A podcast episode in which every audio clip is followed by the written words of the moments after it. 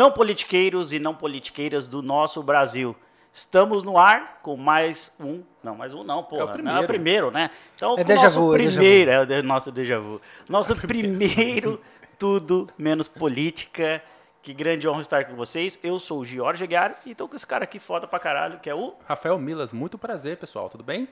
Pessoal, para começar o nosso programa, gostaria de pedir a todos vocês que se inscrevam no nosso canal, ative o sininho. Sem o sininho, é, é, pode ser que a plataforma não entregue, então, ou seja, é muito importante que vocês ativem o sininho e curtam esse vídeo para que a gente possa estar produzindo material, material de qualidade, um bate-papo legal, bate-papo com, as- com pessoas maravilhosas. E hoje nós temos um cara incrível que ou você ama ou você adora. Eu particularmente gosto muito desse cara. E eu vou passar a palavra para o Rafael para ele dizer quem é o- bate-papo de hoje, com quem é e quem é esse cara. Estamos estreando com o braço direito, pedra direita, porque nada mais, nada, menos que Abílio Brunini, arquiteto, urbanista, vereador pro Cuiabá, Ex-vereador. ex-vereador agora, né? Não, Abílio? não, pera, pera. Não, Vereador, peraí, vereador, ex-vereador. ex-vereador, vereador ex-vereador de novo. e ex-vereador. É. É, foi 36 anos, 36 anos, certo? 37, 37 anos. com carinha de 39. E é um é um influ- influenciador digital imenso, não só pelo tamanho dele, né, mas pelos alcances que ele tem nas redes sociais. Ele tem 76 mil seguidores no Facebook. Não, é sério que eu vim aqui pra ser assim, chac... sofrer esses bullying, assim. Não, é sério. Você sério tem- mesmo? Sério mesmo. Não, vai ser desse jeito a N- entrevista? falar em, gordo, Não, porque se for ser desse jeito a entrevista, eu quero pedir desculpa por ser cisgênero e e por ser hétero. Ó. Eu vou sair disso. eu trouxe, por falar em gordinho, trouxe um, um, um baguncinha pra você, uma dessa temperada. Caramba, olha aí. Jamais deixaríamos você sem o baguncinha. Oi, é de verdade É de mesmo. verdade, galera. Que Mostra aí, Abílio. ó. Que isso, ó, quem é de verdade sabe quem é de mentira. Justamente, Bora tocar cara. esse programa. Agora eu fico. Agora, enfim, Pronto, Se compramos. for pra alegria de todos, agora eu fico. a Bíblia É tem isso aí. 76 mil seguidores no Facebook, só na fanpage dele. Na perfil pessoal, 35 mil, se eu não me engano. 36 mil no Instagram. E alguns mil no YouTube já, né, a Bíblia? Aham. É um fenômeno, é um fenômeno pro Mato Grosso e, inclusive, no Brasil todo já é conhecido pelo perfil que ele teve né, como vereador. E esse cara que a gente vai estrear nossa primeira entrevista, primeira conversa, primeiro bate-papo. E vai render muito, que tem muito assunto polêmico, muito. É verdade, né, Abílio? Abílio, faltou alguma coisa no seu, na Currículo. sua trajetória, no seu currículo aí? Cara, faltou muita coisa, né? Mas olha, é uma, uma história que a gente vem construindo ao longo do tempo. E como você fez a brincadeirinha, né? Vereador, ex-vereador, vereador, ex-vereador, vereador, ex-vereador. Isso é um vereador que foi caçado por combater a corrupção. E voltamos através do Poder Judiciário. E depois enfrentamos o, o paletó na, no- durante o período eleitoral. Tivemos 129.777 votos, dos quais eu me alegro muito, enfrentando uma galera que defendeu o- um candidato que estava num vídeo de escândalo colocando dinheiro no paletó. Então, É. eu me orgulho bastante dessa trajetória. Mas, Abílio, vo- vamos voltar no tempo um pouquinho. O ano é 2015. Cara, da onde que surgiu a ideia de você ser candidato a vereador? Por que, cara, vereador? Naquela época você tinha cabelo, né? Logicamente. Esses dias eu tava vendo uma foto sua que você publicou e tal, cheio de cabelo e tal. Aquele jovem, aquele jovem Abílio. Mas quando eu decidi ser candidato a vereador, não tinha cabelo mais Não, não. tinha mais, não? Não, então, não ponto. tinha. Então, dê-nos a honra de dizer essa trajetória. Então, rapaz, ah, em 2014, 2012, na verdade, começou uma movimentação sobre as obras da Copa do Mundo aqui no nosso município de Cuiabá, que também faz parte como capital do estado de Mato Grosso. Eu sei que você está assistindo aí em outros lugares, então é bom dar essa explicadinha.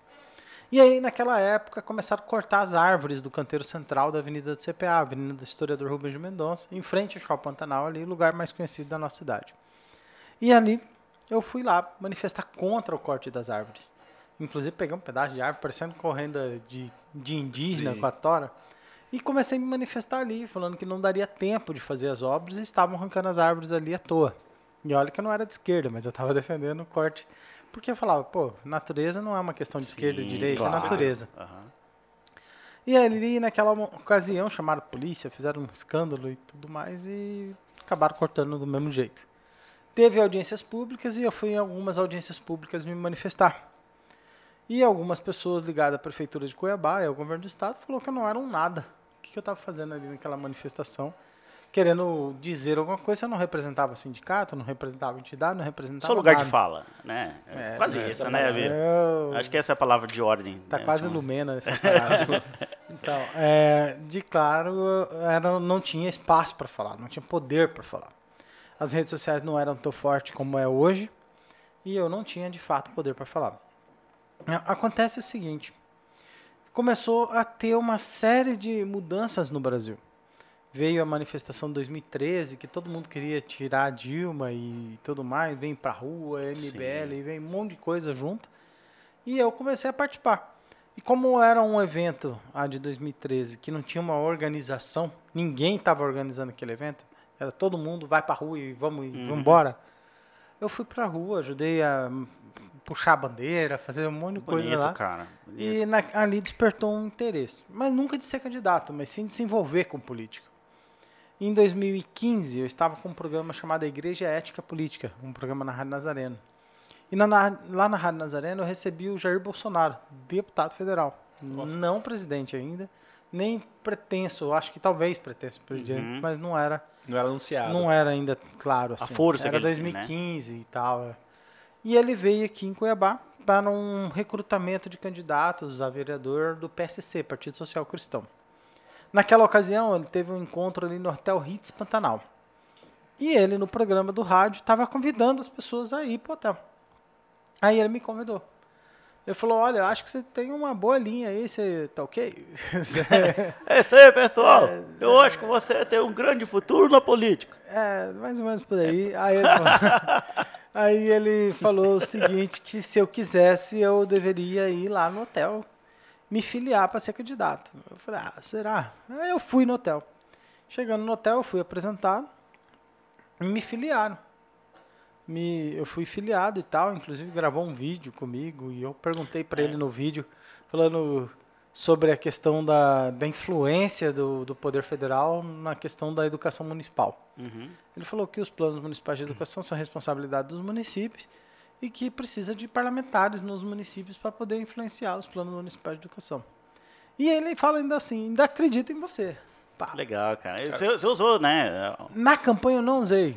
Eu Na vi- campanha de 2016 eu não usei. Eu vim postar depois que chegou Aham. a ser usado agora nessa campanha de É, agora. eu vi, eu cheguei de esse Mas na material. campanha de 2016 eu não usei.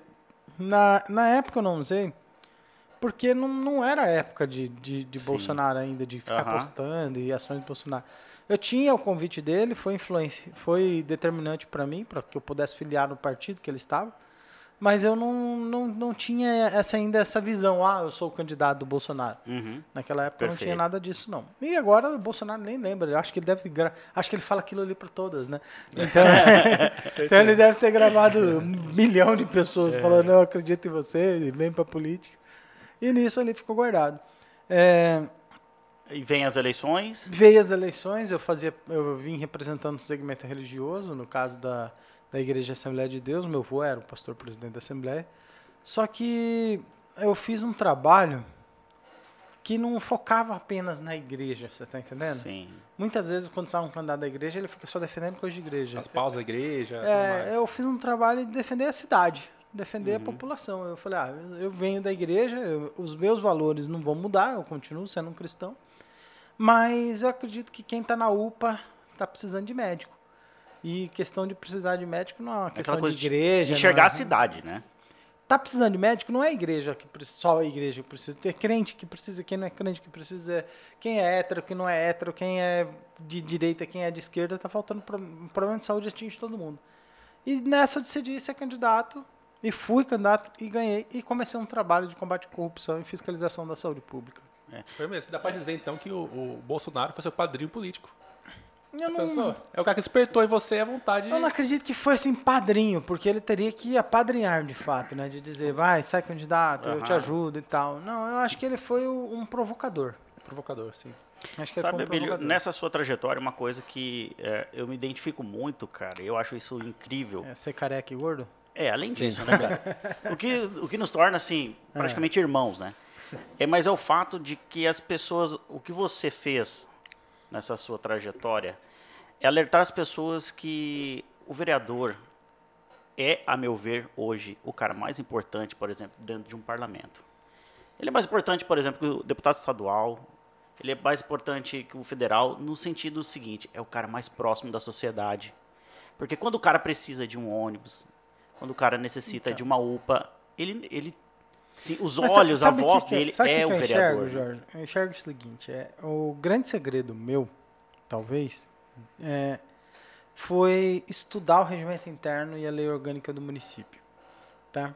Por quê? Eu, quando eu entrei no parlamento, eu entrei sem ter uma ligação assim com ninguém. Assim, eu não tinha um, um cara que, ah, eu venho da política, Investiu eu entendo a política. Não, não tinha isso. Chegou Era- cru, né? chega lá e se vira, né? Aham. E, e muitos vereadores às vezes entram assim. E as pessoas e acabam se apegando a exemplos ruins da política e ficam re- replicando esses exemplos.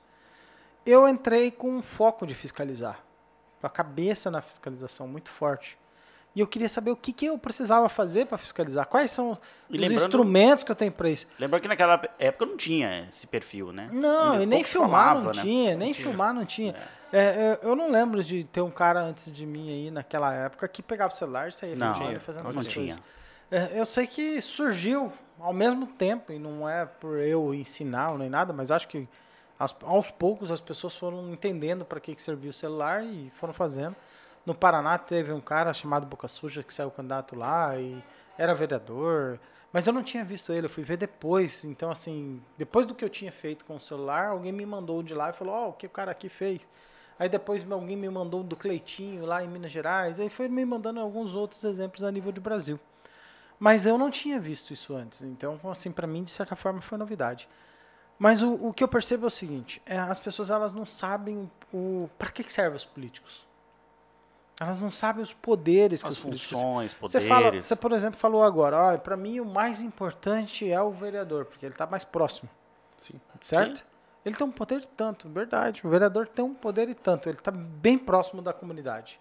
Só que o deputado estadual também tem um outro poder de tanta relevância que muitas vezes eles não fazem.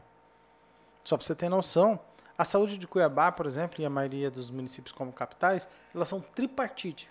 O que, que significa isso? Significa que a saúde pública ela é cuidada e administrada pelos três poderes, sendo que a responsabilidade da gestão do dinheiro público dos dois outros poderes é do município.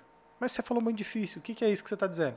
Estou dizendo o seguinte, que o governo do estado manda dinheiro para o município, que, o pre- Uhum. que o governo federal manda dinheiro para o município e o prefeito tem que administrar o dinheiro da saúde, Perfeito. certo? Certo. Então, mas nessa gestão do dinheiro da saúde, eu nunca vi um deputado vir- verificar no município se o dinheiro da saúde estava sendo bem aplicado. Exatamente.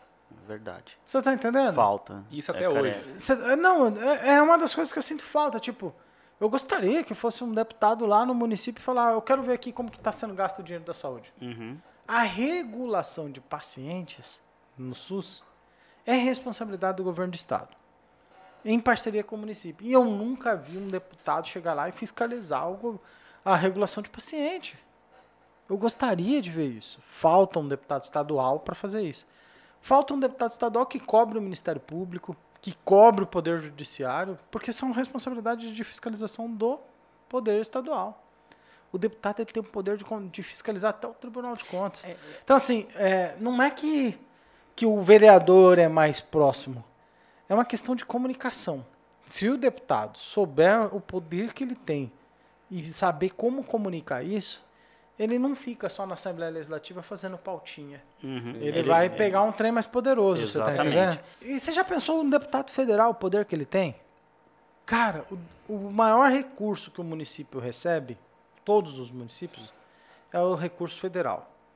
Que vem, recurso federal, que vem para o Fundo Nacional de Saúde, que é o FNS, que vem para o Fundo Nacional de Desenvolvimento da Educação, que é o Fundeb, que vem aí pelo IPVA, que vem o. IPI, FPM. Então, assim, estão muito de fundo. As emendas, Sim. as emendas, os investimentos de infraestrutura. Cara, eu vejo o deputado, ele fica lá em Brasília brigando lá. Ah, você e o outro, não sei o quê, e faz o discurso, ah, não sei o quê, coisa e tal. Aí os municípios estão tudo largado. O cara recebe, às vezes, um dinheiro para uma emenda lá do negócio, compra um equipamento e o equipamento tá lá destruído. Tá, eu posso fazer então o papel de advogado do diabo? Pode Você falou isso. do que você quiser. Você falou, eu concordo 100%, mas a nossa bancada federal hoje, com Mato Grosso, é triste. E temos um cara lá que é o Zé Medeiros, que é um cara que tem até, você, se eu não me engano, você é aliado dele. Sim. Que é esse cara que você falou, que é o brigão de Facebook só, de textão, de ficar brigando com esquerda e direita, mas na prática, pro Mato Grosso, eu não vejo também tanta relevância dele enquanto parlamentar. Mas eu percebo que isso é um- um- uma questão de todos os parlamentares, não só ele, mas no Brasil inteiro. São 513 deputados federais. Por que, que eu vejo essa dificuldade? É, eu vejo porque a própria população não sabe para que, que serve. Se a população soubesse para que, que serve, ela dava mais valor aos que fazem. Sim. Só para você ter noção, quais são os deputados de Mato Grosso? Deputado federal, falei. Temos Zé Medeiros, tem o Bezerra. Palitozinho, Palitozinho, Não, então tá. Zé Medeiros, Bezerra. Bezerra, Palitozinho, vai lá. Rosaneide, Rosaneide, PT, Nilson, Wilson Leitão. Leitão. Não é Não, deputado Senado, né? federal, Essa- nem senador. Tá aí pra Senado, perdeu, é verdade. Não, nem deputado federal, nem É, senador. Não me lembro mais. Rosaneide, Zé Medeiros, Palitozinho. Palitozinho. Quem É. mais? MD? Você só falou 4 de Carlos 8. Bezerra. Carlos Já Bezerra. falou? Só 4 de 8. Tá Carlos Bezerra, Palitozinho, Rosaneide, Zé Medeiros. 4 de 8 deputados federais. Calma que eu vou lembrar aqui. É, Neri Geller. Aí, cadê aquele meme? Algum tempo depois? Nery Geller tá certo. E Sim. e que nós somos pessoas que tá na bolha. 5. 5 de 8. O 5 de o 8. Valtenir não tá hoje, não? não? Valtenir não, é. Não, não mais, né? Ele é suplente, né? 5 de 8. E aí, você lembra dos outros três? Eu lembro, eu estudo isso o tempo todo. Ajude, Juarez. É, Juarez. Você Verdade. esqueceu. Juarez não lembrava. Na verdade, eu falei Juarez, eu sempre confundo Juarez com, com o Nilson, cara. É uma dificuldade que eu tenho. Que eu- Não. Você lembra do Barbudo? Ah, Barbudo, Barbudo. verdade, cara. Né? É que o Juarez também é de Sinop, né? Ó, são dois do PMDB. Vamos lá. Juarez Palitozinho. e o E eu, Bezerra. mano, Palitozinho não tá O no MDB PMDB? é Juarez e Bezerra. Que é É do um do PTB, que é, no caso é o Emanuelzinho, Quem que é, que é o? Palitozinho Ah, que você tá. tá falando. Você falou assim, eu não certo? sei quem é. Rosa Neide do PT, PT. Medeiros do Podemos, Isso. certo? Barbudo, PSL. PSL, certo? Deixa eu ver se eu já falei todos. Pra você ver, e olha, e olha que a gente faz parte de- desse mundo, tá? É. Você vê, tem, tem razão quando você fala, porque nós que fazemos parte dessa bolha, que, que tá na política, que conversa política, tem dificuldade de lembrar. Pessoas comuns, então, no dia a dia, que tem que trabalhar todo dia e tudo Mas mais. você não vai lembra do nisso. Leonardo? Doutor ah, Leonardo. doutor Léo. Putz, sério, verdade. Mas É porque, são- desculpa falar, mas é, que Você o tá trabalho... entendendo? São só oito, oito, E nós não lembramos. oito de deputados um federais no nosso estado. Nós não lembramos. E Mas- os três senadores? Ah, é fácil. Jaime, né? Wellington. O Wellington. E o nosso lá também, o... Tapetão o, Fávaro. Não, o Fávaro, isso. Bom. Mas se você perguntar para a população quais são os três senadores de Mato Grosso, ela sabe? Senador, eu acho que não. Então, Pronto. política, política ela tem muito disso, você tá entendendo? Política é informação. E você só vai saber o nome dos vereadores se alguém ficar o tempo todo martelando quais são os nomes dos vereadores. Ou se ele for atuante. Ou se ele foi atuante. Que foi o seu caso. No nosso caso, nós não só fomos atuantes, mas também martelamos o nome dos vereadores ruins, tanto que 11 não voltou. Você está entendendo? Porque eu acredito que o que a população precisa é de comunicação de política. Por isso que esse programa é importante, por isso que essas coisas são importantes. Você precisa aprender a comunicar sobre a política, você precisa informar a população. Ó, gente, isso aqui não está funcionando. Quanto tempo faz que você não ouve uma ação da Rosa Neide? O que, que ela está fazendo lá? É verdade. Quanto tempo faz que você não ouve um nada do Juarez? O que, que esse cara tá fazendo lá? O palitozinho. O Leonardo tá fazendo o que lá? O Palitozinho tá fazendo o que lá? Então, é importante que a gente aprenda a comunicar para a população, porque de dois em dois anos tem eleição aqui no Brasil. De dois anos agora vem para deputados e senadores e deputados estaduais e tudo mais. E na outra vem para vereadores e prefeitos. A gente não sabe se comunicar, a gente não sabe explicar as coisas. É importante a gente educar a população para que ela possa saber escolher melhor. Mas será que as pessoas comuns têm esse... É é meu, meu velho ponto. Elas têm esse tempo? Porque, assim, na minha opinião, as pessoas... Não, você quer saber, ah, mas eu- por que, eu tenho que saber de política? O que, que isso vai mudar na minha vida? Nós Tudo. sabemos. Nós sabemos. Mas será que as pessoas comuns... Cara, Se você abastecer 100 reais de gasolina aqui, de álcool em Cuiabá, 100 reais de álcool em Cuiabá, certo? Quantos desses 100 reais é do governo do estado de Mato Grosso? Do porquê que eu falei assim do vereador e tal. Acho que as pessoas discutem hoje no país muito a presidência da república e tal, tal, tal e se preocupam muito pouco com o local, cara. Entendeu? E, e se a gente olhar a, a- a eleição de 2020, a Câmara renovou? Sim. Mas nós vimos também figurinhas carimbadas que, inclusive você batia lá Não, dentro, mas- mas, que voltaram. Sabe o que, que eu senti nisso daí? Eu, eu sentia o inverso. Eu sentia que as pessoas às vezes não se preocupavam com a política federal e nem a estadual. Eu achei que elas só sentiam a política local. Mas é por causa que é onde eu estava, você tá entendendo? Uhum. Mas ah, o que eu percebo é que as pessoas não sabem questão de legenda partidária, por exemplo. Coeficiente partidário, legenda partidária. Sim. Aham. Porque se elas soubessem, muitos candidatos que elas votaram estavam em partidos que ajudavam, por exemplo, o Juca do Guaraná. Exatamente. Ela não queria é o Juca verdade. que o Juca ganhasse, mas Aham. acabava votando no fulano do- dos anzóis que Que estava no que partido estava no dele. partido do Juca. Que ela nem colocou sabia ele lá que dentro, ajudar né? Aí sabia. acabava ajudando o Juca e tá lá. Aham. Você tá entendendo? É. O, o político ruim, ele lança um monte de candidato bom no partido dele pra conseguir fazer a legenda pra ele se eleger. Pra virar escada pra ele. Hein, Abílio? Ó, então Verdade. vamos lá. Que nem 2000 o Toninho foi escada do Você. Renivaldo. Renivaldo, que eu tenho. Ajudou, Renivaldo. né? É. Vamos fazer um parênteses história do Renivaldo aí, já que tocou no assunto. Seu, seu companheiro. Você sabe. Você devia trazer ele aqui. Está convidadíssimo, Renivaldo. Convidadíssimo. Pra quem não sabe. Com camisa de força ou sem camisa de com força? camisa de força. É, mas por que camisa de força, Rafael? Ah, Eu não sei dessa história. Se, É uma questão sabe, de, de, de estética pra combinar com o programa. se um dia eu não apanhei a câmera, foi graças ao Abílio. Aos meus braços. Você tá brincando? Que porra é essa? Como, Ah, é, que- como, é, que, não. como é que é isso aí? A Abílio estava discursando lindamente, nem, nem lembro qual era a pauta, se era Uber, o que que era. O Abílio lá batendo todo mundo, E discursando. você estava na Câmara Na Municipal. Contra a taxação. É, com a taxação do Uber. O que eu fiz, aplaudi o discurso do, do Abílio, foi suficiente. Não, você Aí só o aplaudiu ou você aplaudiu Não, assim? ele falou, "Ah"? é isso aí, parabéns. Parabéns. Abílio. Ele olhou pra ele e falou Aí- assim, ei, você não pode estar aqui não, sai daqui. Eu falei, calma, posso estar aqui sim. Fiz assim pra ele, num gesto. Aham. Ele veio pra cima de mim com um touro, um touro. Um touro bravo veio pra cima de mim. Ele- Quando ele veio, o Abílio desceu do púlpito, já pulou na frente dele assim, me ajudando. Ele veio pra me bater. Mas não foi igual outros vereadores que ficou pulando assim com o seu celular, não, né? Não, não, não. Ele Cada, veio pra me bater aquele dia, cada cara. uma nessa câmera, cara. Cada uma na câmera. E Abílio, mas olha aqui, aí você ganhou as eleições, foram. Quantos, quantos votos você teve na. Na- 129.777. Não, não, em 2016. 2.613. Cara, você foi 623. bem votado. Muito, cara. Muito bem votado. Aí entrou, você era da base do prefeito, inicialmente, não era? Como Fui é que... eleito junto com ele, porque a gente naquela época tinha a seguinte escolha. Se a gente queria Emanuel ou Wilson Santos. E hoje, o que você pensa E naquela época a gente não queria o Wilson Santos de jeito nenhum. Uhum. E a raiva que tinha no Wilson Santos naquela época é porque ele saiu da prefeitura e tinha deixado o Chico Galindo. Não sei Eu se você lembro, lembra disso. Lembro, sim. E depois foi maior rolo na época. Mas se eu conhecesse hoje, eu tinha escolhido o Wilson Santos. É. Porque o Wilson Santos não tava no esquema de, de vídeo com Uhum. paletó e coisa e De tal. fiscalização. É, mas Tá. a realidade é Em outra. que momento, Abílio, aconteceu ali a ruptura? Que você sai da base e começa uma oposição. Né? E como é que funciona essa estrutura de base, de oposição? Como que o prefeito faz a, a, a, a, a cooptação dos vereadores? Como é que Cara, funciona? Assim, ó, todo mundo, quando ganha, quer entregar alguma coisa. Ninguém ganha só pra ficar lá brigando e fiscalizando e coisa e tal. A pessoa quer entregar, sabe? Ah, Quando você ganha para vereador, você quer ajudar a entregar um, um asfalto de um bairro, você quer ajudar a resolver o problema daquele buraco, você quer ajudar a resolver o problema do córrego que está cheio de lixo, você quer fazer alguma coisa.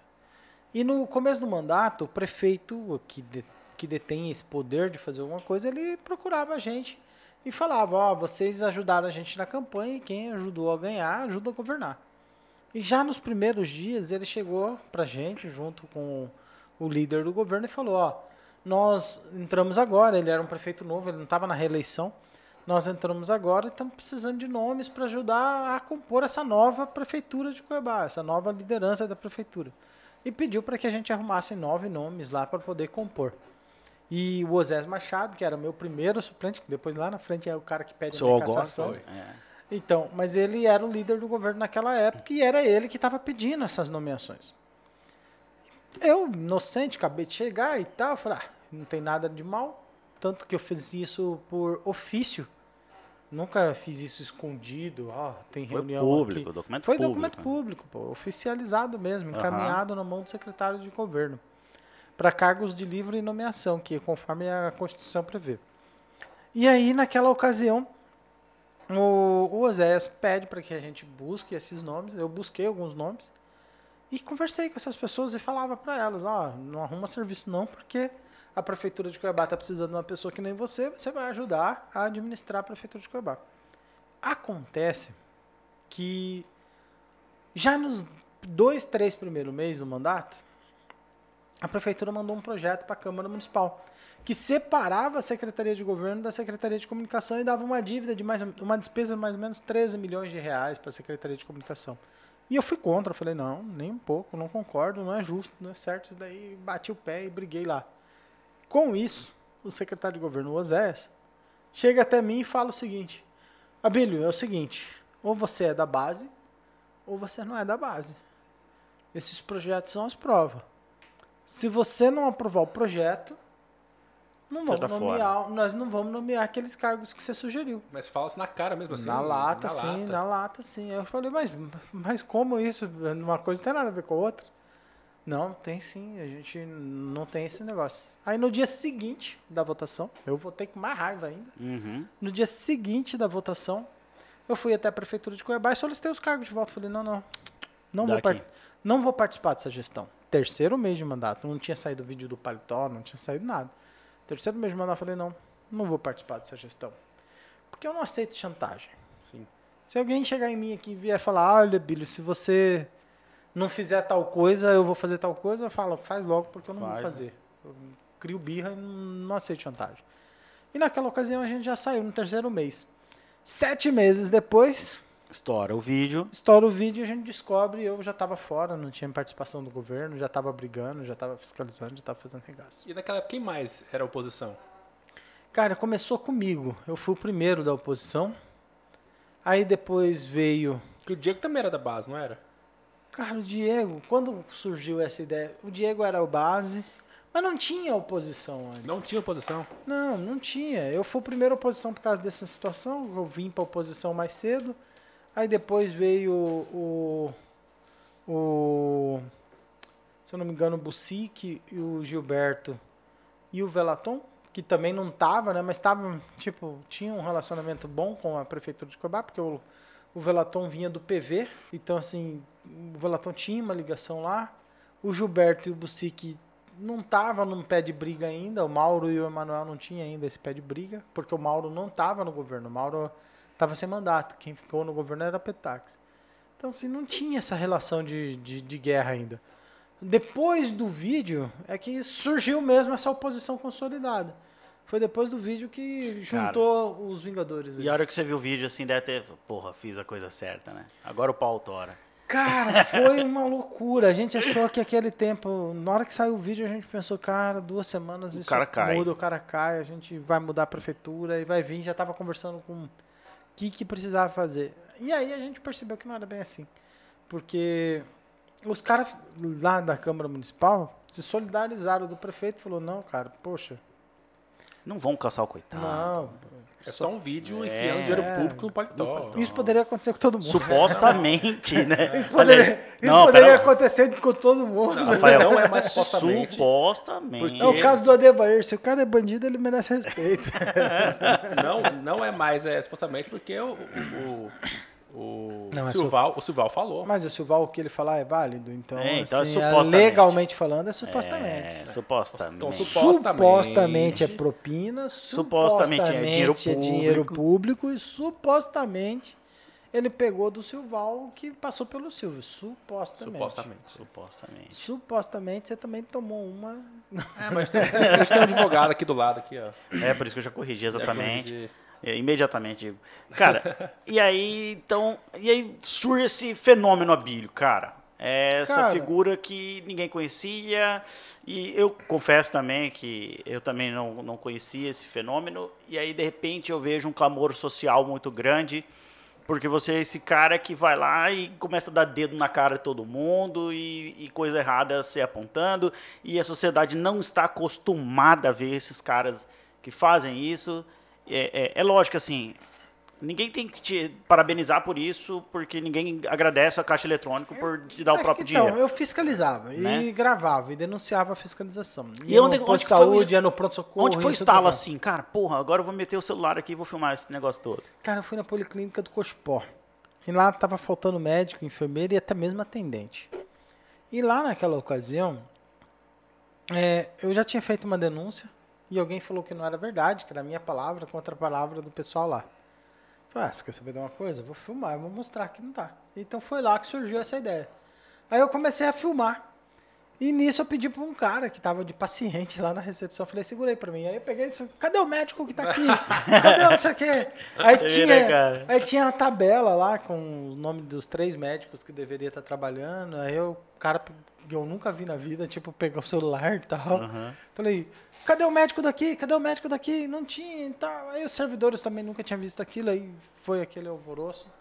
Aí, aí eu lembro de que no regimento interno tinha um, um poder especial para o vereador. Na lei orgânica do município, que estava artigo 11, inciso 14 da lei orgânica.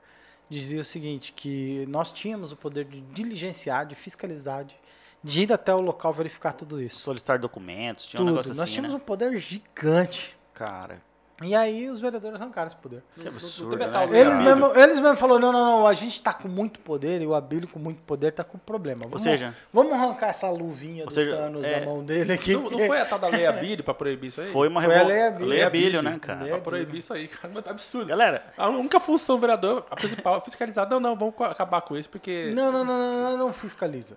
É, não, não, é... Tipo assim, cara, é o... Até hoje a, a, o vereador não tem o poder mais de fiscalizar. É exatamente o poste mijando Na Câmara Municipal, hoje o vereador vereador ter poder de fiscalizar. É absurdo. Aí eu voltei a ter o poder de fiscalizar com um, a CPI da saúde. Que aí foi o fervo, porque CPI é poder de polícia, né? Aí eu falei, ah, já que eu tenho esse poder, Agora. mano. Já que tem esse poder. aí eu fui nessa, na, na, nos hospitais, eu fui nos lugares e tal. E teve gente presa por conta da CPI da saúde. Levamos pra delegacia de combate à corrupção e fiscalização crimes fazendários e prendeu o secretário de saúde, prendeu oito médicos, foi um regaço. Eu não consigo entender, cara. Imagina um deputado estadual indo naquele Detran, fazendo um regaço naquele Detran.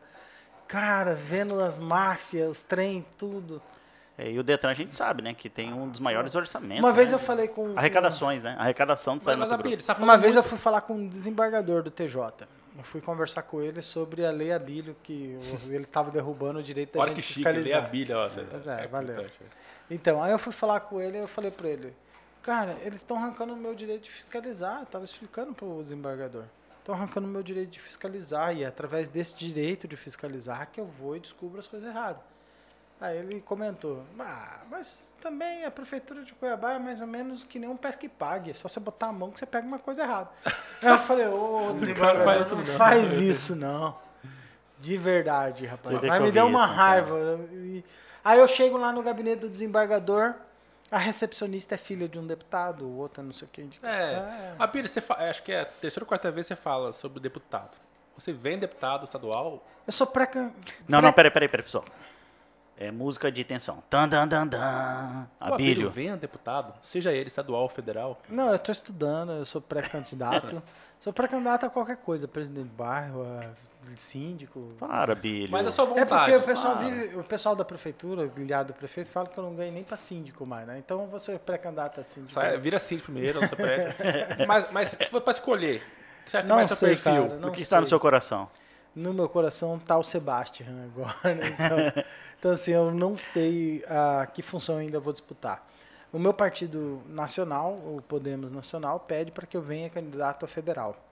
Uh, o, alguns nomes aqui do estado de Mato Grosso, do município de Cuiabá, pede para que eu venha para estadual.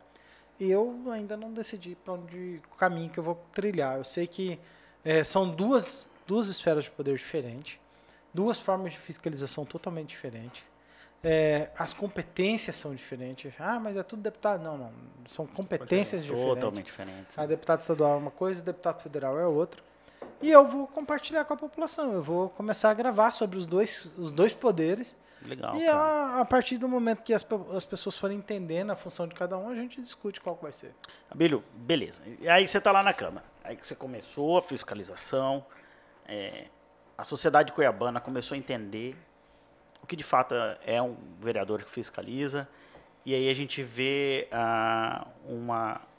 Foi arquitetado ali um processo de cassação contra você. Uhum. Cara, e veio uma fala assim que eu falo que existem momentos na vida pública de um homem que chega aquele ponto de genialidade, sabe? E aquela sua fala no dia do processo de cassação é algo que eu acho que você estava extremamente iluminado naquele dia. Que você tem um ponto de genialidade, cara, que não sai da cabeça de todo cuiabano e cuiabana, que é aquela, aquela fala. Eu não vim aqui para ficar. Você não está entendendo, Mário Nadaf. Você não está entendendo, Mário Criano. judicializado. Eu não podia ter fiz. judicializado. Eu tô aqui para tirar vocês daqui. Mas você escreveu aquilo ali, você pensou Cara, antes? É que foi? Não, cara, Foi nem nada. animal foi sangue aquilo, mesmo, cara. sangue mesmo.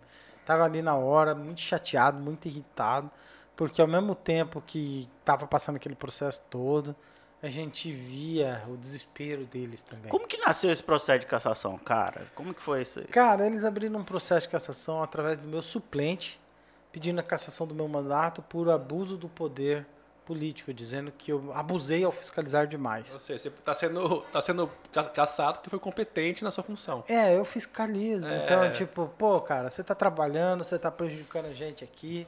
Então, assim, e abrindo um processo de cassação. E nem me deram direito de defesa, né? Então, assim, eu passou o processo inteiro de cassação e eu não tive direito de defesa. Então, assim, pra mim foi uma surpresa muito grande.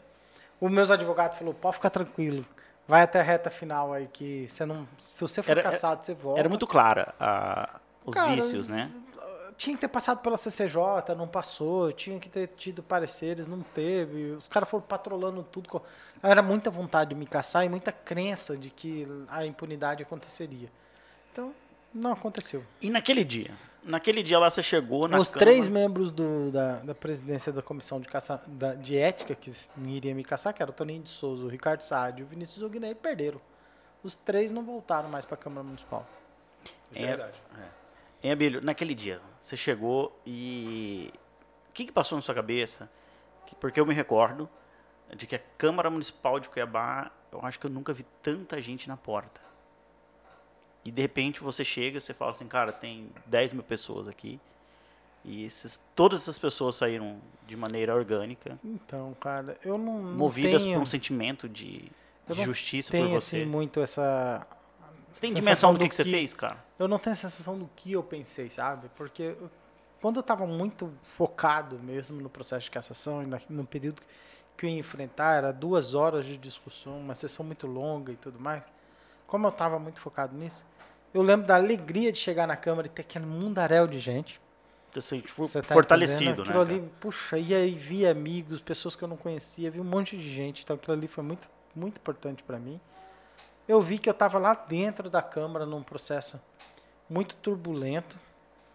E vi que também começaram a guinchar os carros lá fora. Depois, no meio da cassação, eu saí, fui lá tentar ajudar a não guinchar o, cara do, o carro de um dos caras. E depois eu volto. Ó a loucura que, que é. Eu lembro de de no plenário, então, alguns vereadores aliados do prefeito que queriam me caçar, eh, eles começaram a passar mal, inclusive teve que chamar médico para um deles.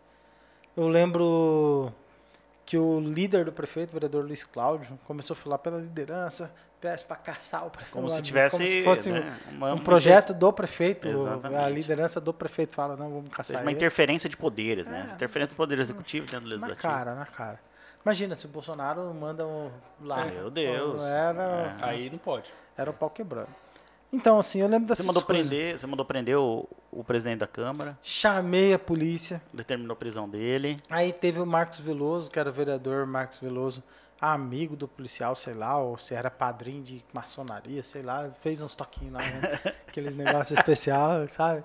Aí chegou lá e conversou com, com o coronel e, e foi ignorado o abuso de autoridade naquele momento. E olha que chamamos, tinha três deputados com a gente lá, tava o Ulisses, o Chuchu da Molinho, o Eliseu. Então, assim, foi, foi muito tenso, foi muito tenso. E na hora que chegou aquele momento, eu não vim para ficar aqui, eu vim para arrancar vocês daqui, era um momento que eu já sabia que eu ia sair. Eu já sabia. Já tinha contagem de votos não, ali. né? ali não, um processo, um processo na Câmara não entra para votação se não tiver contagem de votos. Uhum. Ali não, a votação ela não, ela não é surpresa. Raramente a votação é surpresa. Então assim, então a gente já sabia que eu ia sair. E ali eu cheguei e falei, eu não tô focado em ficar aqui, eu tô focado em arrancar você daqui. Pá, pá, pá, pá. E quantos desde que você apontou o dedo saiu? 11. Caramba, cara. 11, saiu 11. Mandamos muito. Assim, hoje eles comemoram que a gente saiu, que eu e o Velaton saímos. Mas eles também devem ter um sentimento de nostalgia, né? Porque saiu o presidente da Câmara, É. saiu o vice-presidente da Câmara, saiu o segundo vice-presidente da Câmara, saiu o segundo secretário Quase da a Câmara. mesa diretora inteira. Só né? sobrou o Adevair da mesa diretora. Só sobrou o Adevair. Então a mesa diretora saiu, a comissão de ética saiu, outros vereadores saíram. Então, assim, foi a maior mudança que a Câmara teve na história dela ultimamente. Então, assim, a maior renovação da Câmara. O, o vereador Diego, que era de oposição, foi o mais votado. E, e já o Gilemar estava entre os mais votados. E te chamaram, já, naquele momento já, já te chamavam de ex-vereador, né? Já, já. Mas, de certa forma, a partir do momento que eu assumi uma postura de pré-candidato a prefeito, Não, não, no dia do antes da cassação, Ah, eu digo. sim, sim. Já Tipo, tava pra lá. de- É, fazendo escárnio, ô ex-vereador e tal, É, tinha, isso né? é. assim.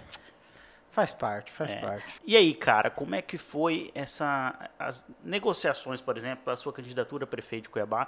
E como que foi a sua campanha, cara? Como que foi a decisão, por exemplo, do Velaton para vice? Cara, não foi tão fácil assim. Eu acredito que quando a gente voltou para a Câmara, voltei já com um projeto voltado a ser pré-candidato a prefeito de Cuiabá. É, porque sabia que era necessário. Mas eu vejo que eu- talvez eu também era necessário ter ficado na Câmara. É, eu vi que eu- nós fizemos um projeto importante para a Prefeitura, mas eu, eu acho que eu também devia ter focado num projeto mais importante também para a Câmara Municipal. Porque hoje eu vejo que nós tínhamos sete vereadores de oposição na Câmara, hoje tem quatro. Olha só, nós perdemos muito a Câmara Municipal. Eu perdi a eleição para prefeito e perdemos na Câmara Municipal. Porque alguns dos que nos apoiaram para o projeto para a prefeitura estavam mais focados na, na reeleição deles próprios em cima da gente. Sim. Porque eles não não estavam assim focados na mesma mudança que a gente estava querendo. Mas, Abílio, você não calculou esse risco quando você chamou o Velaton para ser seu vice, por exemplo? Não, mas o Velaston, ele já, o Velaton ele já era candidato a prefeito também, né? Ele era pré-candidato a prefeito. Eu ia ser candidato a prefeito e ele também. Só que aí nas, na véspera as pesquisas estavam apontando eu em melhor posição e o Velaton em menor posição. E nisso a gente decidiu somar, mas eu acho que não, se não fosse comigo ele seria candidato com outra pessoa. Ele estava intencionado a ser candidato também, entendeu? Então comigo foi um projeto assim de vamos juntar nós dois. Mas ele quase foi o, o vice do, do Roberto França, sugeriram isso para ele, mas ele não aceitou. É, ele quase foi o vice de, de um outro candidato. E o grande culpado, de certa forma, nesse processo todo, não ter consolidado num projeto melhor, melhor, é a indefinição do, do, do Mauro, por exemplo. Por quê? O Mauro ele tinha como, num primeiro momento, o Gilberto Figueiredo como candidato. Sim. E a gente até achou que o Gilberto ia ser candidato. E nisso eu fiz uma proposta para o Gilberto há uns 3, 4 meses atrás. Falei, Gilberto, sai candidato a prefeito, bate oposição, coloca, sou candidato a prefeito, pré-candidato a prefeito, e coloca o Velaton de vice. Mas o Gilberto falou, não, quem decide é o Mauro, não sou eu. Quem resolve é o Mauro e tal. Eu falei, pô, Gilberto, aí fica difícil, né? Pô? Porque como que vai ser o cara, vai ser candidato e quem decide era o Mauro. E o Mauro não decidia pelo Gilberto, o Mauro queria o Fábio Garcia. Tudo, tudo indicava que o Mauro queria o Fábio Garcia. E nisso, a gente, na véspera da eleição, eu falei pro Mauro, Mauro, pega, lança o, o Mauro, Mauro não, pro Fábio Garcia e eu falei também pro Beto do Doisão, que era ligado ao Mauro e tal. Sim. Falei, lança o, o Marcelo Bussic, candidato a prefeito, e o Vela de vice. Cara, ia ser uma candidatura incrível. Bussic e Vela ia ser incrível, porque os dois eram. O Bussic é um cara muito técnico e ele ia bater muito bem. E eu viria para vereador e nós conseguiríamos trabalhar os dois projetos, Câmara e Prefeitura de Cuiabá. E, e nisso o Mauro não, parece que não posicionou favorável. E na reta final, o Fábio Garcia não vai.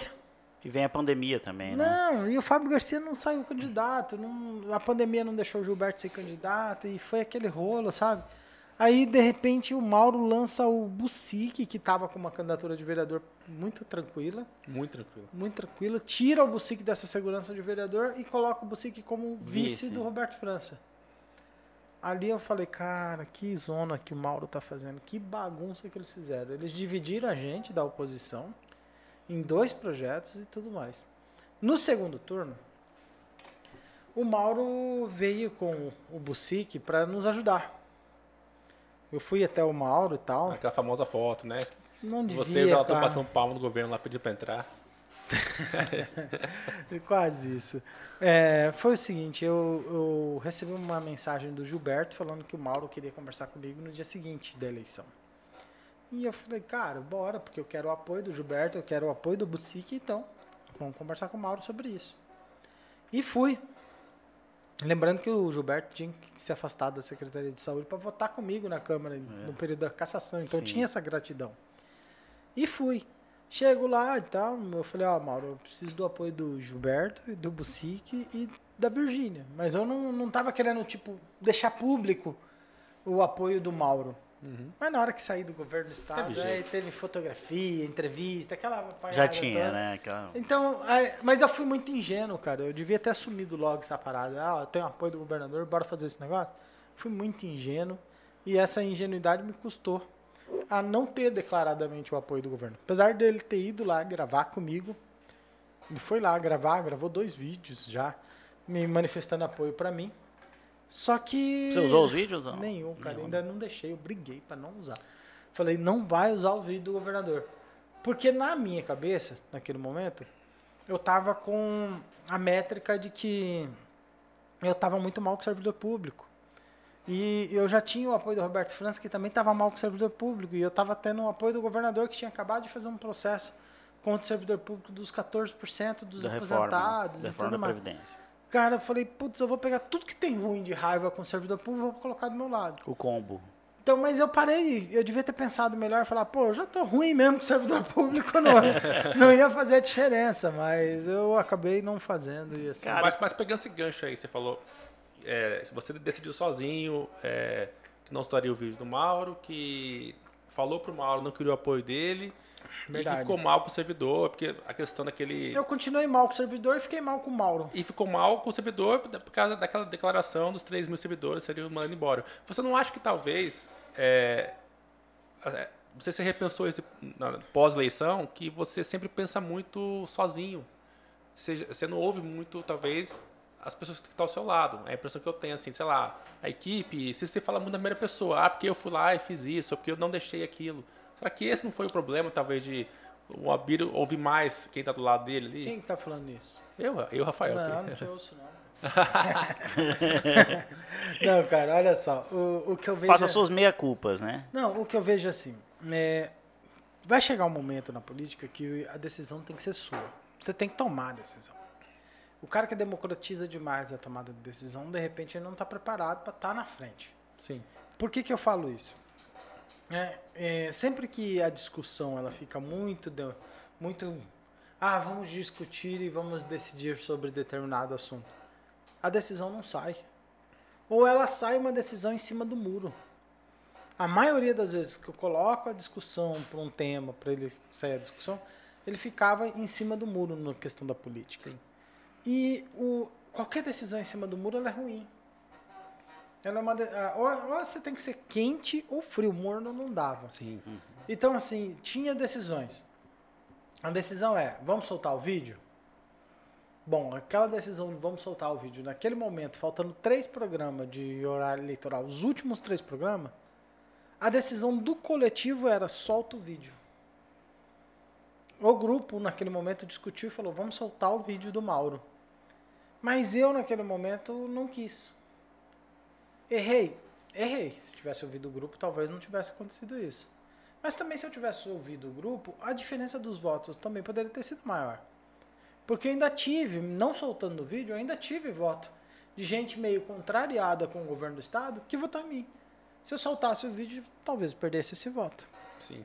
Você tá entendendo? E eu não, não conseguia, assim, eu não conseguia ver qual era o voto que eu ia converter de grande significado, tendo o vídeo do Mauro ou não. Então, assim, naquele momento. Hoje, faço uma avaliação. Deveria ter soltado? Deveria, deveria ter soltado. Hein, Abílio? E na sua visão, por que, que você perdeu, cara? Eu perdi por causa da famílias que não quis trabalhar comigo no período eleitoral. É, Ó, o é, Eldon está aqui na mesa operária, ele, ele- tá ele- testemunhando, tá ouvindo isso. né? Ele e o Eldon queria trabalhar com quem tinha dinheiro e no caso sobrou só a opção do senador lá, o cara lá do negócio. Euclides Ribeiro. Então, muito mais dinheiro que eu. Né, Euclides? Perdi por causa disso. Que eu não, cara. Eu tenho muito mais dinheiro que ele. Então, eu, eu perdi por causa disso. É, Assim, se o Rafael Milas tivesse me ajudado junto com o Eldon, talvez não pediu Você sabe que seria um prazer pra mim e pro Odon fazer sua campanha, porque nada melhor que trabalhar com Mas alguém que você caro, é alinhado. Pô, você tá louco. A gente tem, Não, a gente que tem isso, filho, a eu gente tem não- filho pra criar, tem produtora você tá tocar. não tinha- falar nisso, não tinha condições, não, não tinha condições. Por falar nisso, é- é, nós esquecemos de falar dos nossos patrocinadores, né, cara? Enquanto não. isso, a gente- beleza, beleza. Então vamos falar aqui, para começar, da Rocket Filmes, Rafael. A Rocket Filmes, é, você que está planejando bater metas em 2021, nós tivemos 2021 tão difícil. Então vai- você vai pensar em publicidade, em propaganda, fazer aquela propaganda legal, e você encontra isso na Rocket Filmes com o nosso querido amigo Eudon Jorge. Até porque no momento de crise é hora de investir né, em propaganda, né? As pessoas têm, esse ledo engano de achar, ah, estamos em crise, corta propaganda. Pelo contrário, né? Eu apoio o filme. A hora de boca cheia. Além da, além da Rocket Filmes, nós temos a FA Leilões. É, A FA Leilões é uma empresa que você, é, claro, de leilão, né? Então você vai Nossa, encontrar, uau, eu não esperava por essa, hein? Veja só você. ali você vai encontrar o seu melhor negócio para carro, para a sua casa, sala comercial, prédio, tudo, cara. Ali você acha, faz o seu melhor negócio através do site www.faleilões.com.br. É isso aí, alguém mais? Ah, nosso amigo Diego pediu pra te falar do Canto do Rei. É verdade, cara. O Diego é um cara maravilhoso. Ele, o Reinaldo, o pai dele, tem nos dado uma grande mão. E, assim, cara, sempre que a gente necessita aqui do podcast, o Abílio, um cara assim que veio pra dentro e tudo isso que a gente está fazendo aqui é trancos e barrancos. O Diego estava com a gente em todos os momentos. Então, se você quiser gozar de, dia, de um dia legal, um dia agradável, na estrada de Chapada, Estarei lá amanhã, dia 17 de fevereiro, inclusive, estarei lá. Canto do Rei. Você pode fazer a sua reserva no site www.cantodorei.com.br. Tem um riozinho maravilhoso, uma cervejinha gelada e uma galinhada legal. Muito bem. Como está o seu baguncinha? Tá bom, tá bom. Você não gosta de maionese temperada, Bilho? É isso? Eu gosto, eu gosto, mas eu tava pensando em qualquer hora ele para. E a maionese fica aberta aqui em cima da mesa. Cara, e eu vou falar pra vocês, esse- cheiro aqui tá arregaçando outro gordinho aqui, cara. Ô, obrigado.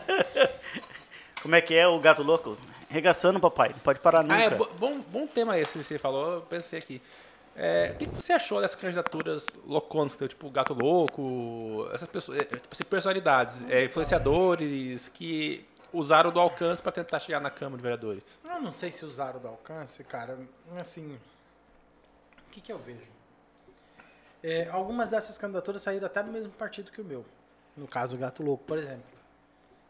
Eu não sei se eu tinha o poder de barrar ou alguma coisa desse tipo e dizer quem é que deve ser candidato, quem é que não deve. É ruim, eu acho que a gente Péssimo. barrar É. o direito de uma pessoa ser candidata. Eu acho que isso eu acho que é, passa o processo eleitoral. O cara é candidato, a população avalia e escolhe ou não. Eu, por exemplo, enquanto eu estive na Câmara, os piores vereadores eram os mais intelectuais. Ah, a gente pensa que o vereador bom ou o vereador ruim, ele tem que ter doutorado em direito e alguma coisa. Eu encontrei vereador lá, doutorado em direito, mala. Eu encontrei vereador lá que era. O, o prefeito de Cuiabá é formado em. é professor de direito constitucional. E um bom professor. E um, e um bom professor de direito constitucional e, e tá lá no vídeo do paletó. Talvez por isso, Então, assim, né? é- Ele, ele teve tanta, tanta tranquilidade de fazer o que fez, Ele, talvez. ele foi, um- foi Então. meu professor, muito bom professor, Abílio. E no sinal. Gato Louco eu vi uma inocência, uma, uma, uma sinceridade, um cara honesto. Ele é, um, cara. um ele cara é que, essa- que deixou de pegar dinheiro dos outros caras porque queriam que ele fosse candidato nos partidos dos mala. Queria que ele fosse candidato num partido de um, de um cara que estava buscando a reeleição e queria usar ele de escadinha. E ofereceu dinheiro para ele. Ele não quis. Ele saiu candidato por, por querer ser candidato junto nesse partido, por querer que eu e o Velaton fosse o prefeito dele.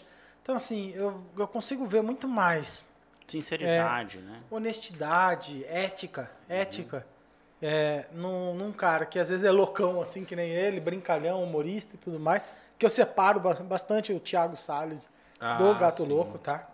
É, um cara é o cara do humor, mas ele é um cara família também. De um cara que tá todo de terno, bem arrumado, bem vestido e tudo mais, tá metendo a mão E no dinheiro sacaneando a, a população. A, Abílio, a população ela se engana muito com as aparências. Ela se engana muito.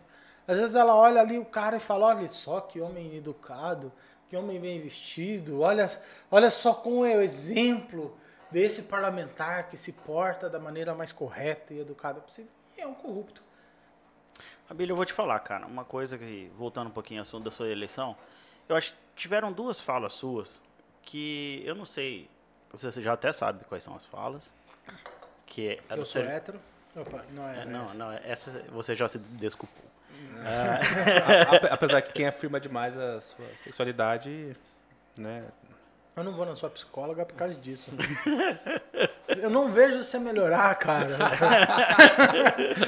Mas calma, é só o começo, é só três anos lá. cara a Lumena também é psicóloga, né? Não. E você sabe, você sabe de onde que ele tirou essas conclusões, né? Que um dia eu indiquei uma nu- nutricionista pra ele. Daí você gordo, Ah, indicando falou, pô, nutricionista. não vou no É, é, o nutricionista pior que ele nunca. mesmo. Essa não mesmo. funciona. Essa não é boa, não. Mas foi que ela fala. A, a- Psicóloga primeiro você já. Rafael não é boa. Primeiro, Ela você, vai assistir esse programa, tá? Ela vai assistir. Pode assistir, pode assistir. primeiro você já até falou, né? Da fala dos servidores. Que eu acho que você falou ali, né, uma fala. Em direito a gente chama assim: um texto fora de um contexto é um pretexto. Então, mas a dos servidores eu acho que eu não deixei explicado. Eu ia deixar bem explicado. É, o que eu aprendi na política, eu acho que eu vou fazer até um livro. É, o que eu aprendi perdendo, porque é mais fácil aprender perdendo. Se eu tivesse ganho, talvez que nem outros parlamentares ou outras pessoas ganharam, não tivesse tido aprendizado. Por exemplo, quando você vai fazer um, uma proposta na política, você faz ela de modo genérico. Você não especifica. Porque se você especificar a proposta, ela serve só para aquele grupo. Se você deixar ela de modo genérico, ela serve para todo mundo. Como assim? Dá um exemplo. Vamos dar um exemplo. É, eu vou asfaltar a rua J do bairro tal aqui em Cuiabá. Somente os moradores da rua J do bairro tal ficarão felizes. Quando o candidato ele chega e fala, eu vou fazer 30 quilômetros de asfalto. Todo mundo fica pensando que um desses 30 quilômetros de asfalto é a rua dele. Sim. Então, por isso que os políticos em período eleitoral eles fazem propostas genéricas. Propostas genéricas. Decisões radicais tem que ser específica. Ah, eu vou diminuir a máquina pública. Não, não. Diga o que você vai fazer. Como? Como? Eu vou mandar 3 mil servidores embora, que nem eu falei. Foi um erro. Por quê? Porque a Prefeitura de Cuiabá tem 20 mil servidores públicos. 18% do município de Cuiabá é servidor público. Quando eu falo que 3 mil serão mandados embora, Você qualquer um desses 20 mil acha que vai ser Poderiam ele. ter sido afetados. E a família desses caras, ele, a família, os três, quatro, cinco amigos, o pessoal de relacionamento, fala, eu vou proteger aquele político que, não- que é mala, que é ruim, para poder salvar o emprego O que é da compreensível, pessoa. né? Que é compreensível pra caramba. É porque é compreensível e não é. Teve uma mulher que me, me ligou, um, um, cara, um cara me ligou, falou, ah, minha mãe, ela tem só ensino médio, ela não conseguiria passar no concurso público. Ela tá lá no serviço por, que não é de livre nomeação, não é um serviço de comissionada, tá num contrato temporário que deveria ser aprovado por processo seletivo, mas está lá por indicação naquele contrato temporário. E ela tá lá por causa que o vereador fulano de tal arrumou o serviço para ela. Se você ganhar, você vai mandar embora minha mãe. Então nós vamos fazer campanha contra você. Vixe. Ou seja, é, o, o servidor ruim busca amparo no, no, no político ruim para poder se manter lá. Sim. Você falou uma coisa interessante. Então, quando você não é específico na exoneração, é melhor não fazer a proposta. Uhum. Faz que nem o atual prefeito aí. Ele não falou nada sobre isso e agora tá mandando um monte de E gente faz, embora. vai lá e faz. Exato, pô. só Você fez. tá entendendo? Então, o meu erro nessa situação, falar de fazer. Ou eu, ou eu sou específico e falo, se ganhar a eleição para prefeito, eu vou mandar embora fulano que é um ruim profissional, ou você não faz a proposta. Ou se falasse, fazer uma Porque se fizer uma auditoria. proposta genérica, não, Não- não cola. dá. Você falou uma coisa interessante. Você falou assim, ah, porque o, eu aprendi perdendo, talvez tivesse ganhado a eleição, né? Isso me lembrou, sabe quem, cara? O mito. Bolsonaro foi deputado por 27 anos, né? 26 anos. É, mas seis ele, mandatos. ele não, não Ele sempre aprendeu ganhou. perdendo, Ele- né? Ele sempre ganhou. Então, exato. Então, sabe por isso que ele erra tanto hoje? Pergunto eu. Uma pergunta filosófica, talvez psicológica pra você aqui.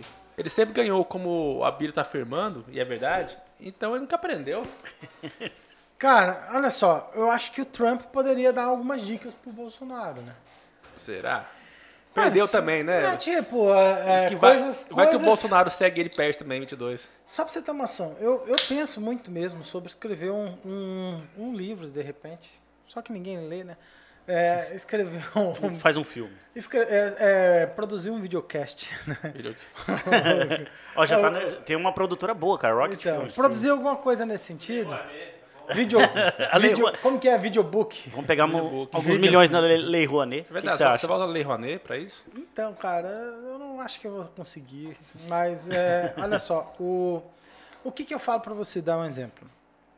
É, o Facebook agora, o Mark Zuckerberg soltou uma matéria agora esses dias, falando que o Facebook vai estudar medidas para que políticas apareçam, é, assuntos sobre política apareçam menos na- nas linhas do tempo. Isso já tá acontecendo. Tá? Então, assim, se você postar sobre política, é, vai ter menor engajamento. Na É, verdade, só- na só verdade já, já aconteceu nas Certo. eleições, eles já enviaram comunicado nas eleições. É, mas você pensa que ele está querendo tirar a política do assunto. Não, olha só, vamos lá. São dois fatores. É, primeiro, política é uma grande fonte de receita no nas redes sociais. Porque os políticos, eles impulsionam para ter alcance. Se ele tira isso do algoritmo, logo ele vai fomentar a parte comercial. Sim. Ponto 2. Se você assistir um seriado na Netflix chamado Rede de Ódio, é, ele também vai mostrar muito sobre como que a política ela consegue aumentar o engajamento nas redes sociais. Só para você ter noção, polarização política é fruto dos algoritmos das redes sociais. Sim. Só para você ter ideia, o algoritmo ele vai produzir, é, ele vai fazer aquele vídeo que tem mais engajamento ou, ou polêmica, Aumentar o aumentar o alcance. alcance. Então, se tem alguém lá xingando, brigando, discutindo, tá tendo engajamento, tá tendo polêmica. e Ele vai o entregar para mais pessoas. Sim. Sim. Certo. A partir do que houve aquele movimento nos Estados Unidos e o algoritmo das redes sociais fez aquilo ali crescer, o movimento crescer, era um movimento político anti-Trump. Anti-Trump. Não, mas ele é mais velho que isso, né? Esse Black Lives Matter já, é- já tem Não, antes. mas é, Não. mas aconteceu no ano eleitoral, aquela questão do- não, eu- daquele sabe que- policial lá que foi lá e colocou É. o joelho na cabeça do outro cara lá e matou o cara de uma maneira Sabe que eu, eu- eu não ridícula. sei. Do, É do policial horrível. lá e tal. O, o Trump foi tardio em dar uma, uma, uma, uma reação a isso, ele foi tardio em buscar justiça, e quando buscou, buscou da forma errada. Então ele agiu de maneira equivocada, achando que aquilo ali não era nada, e depois virou um- uma coisa muito pior. E o, a questão do Vidas Negras importa, junto com a questão da, do Covid, influenciou diretamente nas eleições. O Covid ajudou o Trump a perder. Ah, mas ajudou como? Peraí, ó. Com a questão de você mandar, fazer o seu voto pelo correio. Sim. Muita gente que não ia votar, votou pelo correio. Então, assim, Isso influenciou no resultado. influenciou o Eu resultado. não sei se é só isso, eu acho que ele faz muito igual o Bolsonaro. Você fez, ele ele aprendeu antes e o Bolsonaro não entendeu isso ainda. Ele foi muito negacionista no começo, de fato. E o que que eu penso que vai prejudicar o, o Bolsonaro? Você imagina famílias que perderam parentes por Covid, lembrando na época da eleição, ainda mais que o Dória vai usar isso, falando assim: ah, o Bolsonaro falou que é uma gripezinha. Falou que é história de atleta. Então, mas é- essas coisinhas Quem assim, perdeu é parente, isso- sim. essas, essas coisinhas assim, elas são É narrativas. narrativa, mas pega alguém que perdeu, que alguém Não, morreu. Putz, Sim, cara. sim, sim. Aí, aí é a parte do livro que eu gostaria de colocar, que eu talvez poderia ajudar ele a entender. Que é o seguinte, é, eu gostaria até de colocar do título do, do livro. É, é uma boa parte das pessoas, né? Elas preferem um corrupto Bonzinho. amável do que um. do que um honesto arrogante. Você se encaixa Elas que- no honesto pre- arrogante, Abílio? Acho que criaram essa narrativa. Não eu, sou, eu ouvi não muito sou, isso. mas criou você, a cara. narrativa. Sim. Ah, quando você vai lá e discute com o Dorileu e dá a mão assim pra cima e não atende ao Dorileu. Que arrogância. Quando você vai e fala que vai mandar 3 mil servidores embora, que E arrogância. por que, por que você não deu a mão Então. pro Dorileu, cara? Ah, eu tava puto, o jornal tinha feito umas matérias me atacando, não tinha Então, ouvido os mas- dois lados, estava esperando que eu entrasse, talvez, na justiça pra dar o direito de resposta. E não dava cara- tempo, não era ia isso? dar tempo, era os quatro últimos dias, um debate mal organizado na Gazeta. E o Dorileu é um cara de família cuiabana, se não me engano, né? Um cara enraizado aqui, não é? Que A fez, família dele. que fez uma matéria no dia da eleição, no dia da eleição, falando que eu perderia pro Emanuel, né, uma Foi. pesquisa. Isso no dia da primeira, no dia da primeira, voto, no dia né? da primeira, da primeira ur- no meu primeiro turno, que fez uma matéria me atacando num negócio de imprensa, falando que eu tinha uma empresa e nem sequer Pois entrou é. no site da Receita Federal para verificar Falou que a que você- empresa estava inativa. Quem, quem soltou aquele negócio que você pegou ah, árvores do- da Assembleia de Ah, Deus? Foi daí- ele ou não? Eu não sei se Eu também foi, não sei. Eu não lembro se foi. Mas foi feio, né, cara, aquele negócio. Tipo, você era menino. Que eu, que eu coloquei uma árvore na minha casa. É, eu eu moro em isso aí. apartamento, pô. Eu tô casado tem 15 anos, tenho apartamento. Se eu colocar uma palmeira daquele tamanho no meu Acabou apartamento, acabou. Tá, acabou o apartamento. A Billy Brunini, você explicou uma de suas falas. E a outra, cara? A da das mulheres. Das mulheres. Eu acho que isso pegou mal pra caramba, cara. Abir, você Mesmo- foi- é. Cara, mesmo sendo gordo, careca, eu... Abir, mas, mas, mas- mas você, enfim, acho que a pergunta é, você é, é um cara machista? Você, você reviu, porque você pediu desculpa, Gisela. Cara, sabe o que, que eu Você vi? reviu sua- Tenta- sua fala? Tentaram me cancelar, né, por causa disso. É. cancelar. É, é, talvez eu seja um machista em desconstrução, né? Que nem- Acho que aceitariam, né, se eu falasse que eu era um machista É, você é tudo menos machista. É, tudo menos machista. O machista em desconstrução. Cara, não, não condiz com a verdade. É, o que eu tava fazendo, uma coisa que eu também aprendi, não elogie os seus adversários no período eleitoral. O que, que eu tava fazendo? Eu tava fazendo tipo, tipo, vamos fazer de conta que eu vou te elogiar aqui agora. A boa vizinhança, né? Não, é, eu, eu tava querendo dizer, pô, pô, Milas, é, mesmo você não sendo da área da política, você é um excelente apresentador de programa sobre política. E eu tava querendo dizer, tipo, mesmo o quadro sendo um quadro diferente ali, uma, situação diferente, e eu não tava querendo dizer mesmo sendo mulher, eu tava querendo dizer independente de ser mulher ou não, ou independente se fosse De sexo, credo. é, é, mulher, homem ou qualquer gênero, independente, ela era uma excelente candidata. É isso que eu estava querendo dizer. Ó, independente de, de qualquer circunstância de sexo, talvez se eu tivesse feito Sim. isso funcionasse bem melhor, mas era independente de qualquer circunstância de sexo, a Gisela era uma excelente candidata. É isso que eu estava colocando. Mas você de fato pensava isso ou você falou pra... Não, mas eu tava Sei. elogiando ela, eu tava no processo de elogio. Tanto que eu falei, olha, mesmo sendo mulher, você é uma excelente candidata, você trai tal e pá. Cara, pegaram mesmo sendo mulher, regaçaram eu. Arregaçado. Fizeram meme, fizeram vídeo, regaçaram, vieram não sei o E quê. na hora ali teve algum, alguma manifestação? No momento, nem eu, nem ela, nem ninguém pensou em nada. Aí teve uma gritaria, gente. Fizeram o pessoal do PT e da Gisela que tava comemorando como se fosse gol de final de Copa do Mundo. Aí veio o intervalo, os caras falaram, putz, Sabílio, você falou isso. Eu falei, pô, cara, nem percebi. Aí veio e- veio e foi. Sabe o que eu vi no shopping, na época, uma camiseta, Abílio não. Falei, cara, sério, eu vi. Não, mas tinha camiseta? Tinha, Abílio não. Isso, E, assim, isso, isso não era orgulha. Isso camiseta bem feita, não é assim que o cara desenhou. Você viu que foi Profissional. impressa, profissional. Abílio não. Falei, gente... Profissional, isso é, isso é bom, isso é bom, isso me alegra. E, e essa, e essa, esse Que, desgaste... que significa que eu for manter a economia, né? É, exatamente, mas economia. e esse desgaste, ele, ele reverberava dentro do, do- do- da campanha entre você e o Velaton? Porque eu ouvi dizer que você e o Velaton chegaram a ter atritos, né, na, Claro, tivemos, não, normal. É, eu- assim como qualquer relacionamento de amizade mesmo, hétero. Então vocês são amigos. Nós tivemos esses conflitos, sim. Vocês consideram amigos ou vocês consideram, tipo assim, ah, foi um colega político que deu certo, uma relação Cara, até ali? Eu, eu acho que existe, assim, ah, uma amizade entre eu e o Velaton, é, fora da política. Isso, essa é a pergunta. Você tá entendendo? Eu acho que eu e o Velaton somos amigos fora da política. A política nos afasta, Sério? certo? A impre- a impressão que eu tenho é que vocês são super alinhados. Não, não. Assim, a política, ela nos afasta muito mais do que nos atrai. A nossa amizade de saber, pô, cara, eu reconheço o Velaton foi um grande vereador. Fez um excelente trabalho na Câmara Municipal, assim como a gente esteve lá. Ele teve um trabalho diferente do meu, uma linha diferente da minha, um público diferente do meu. O meu público e o dele praticamente não se mistura.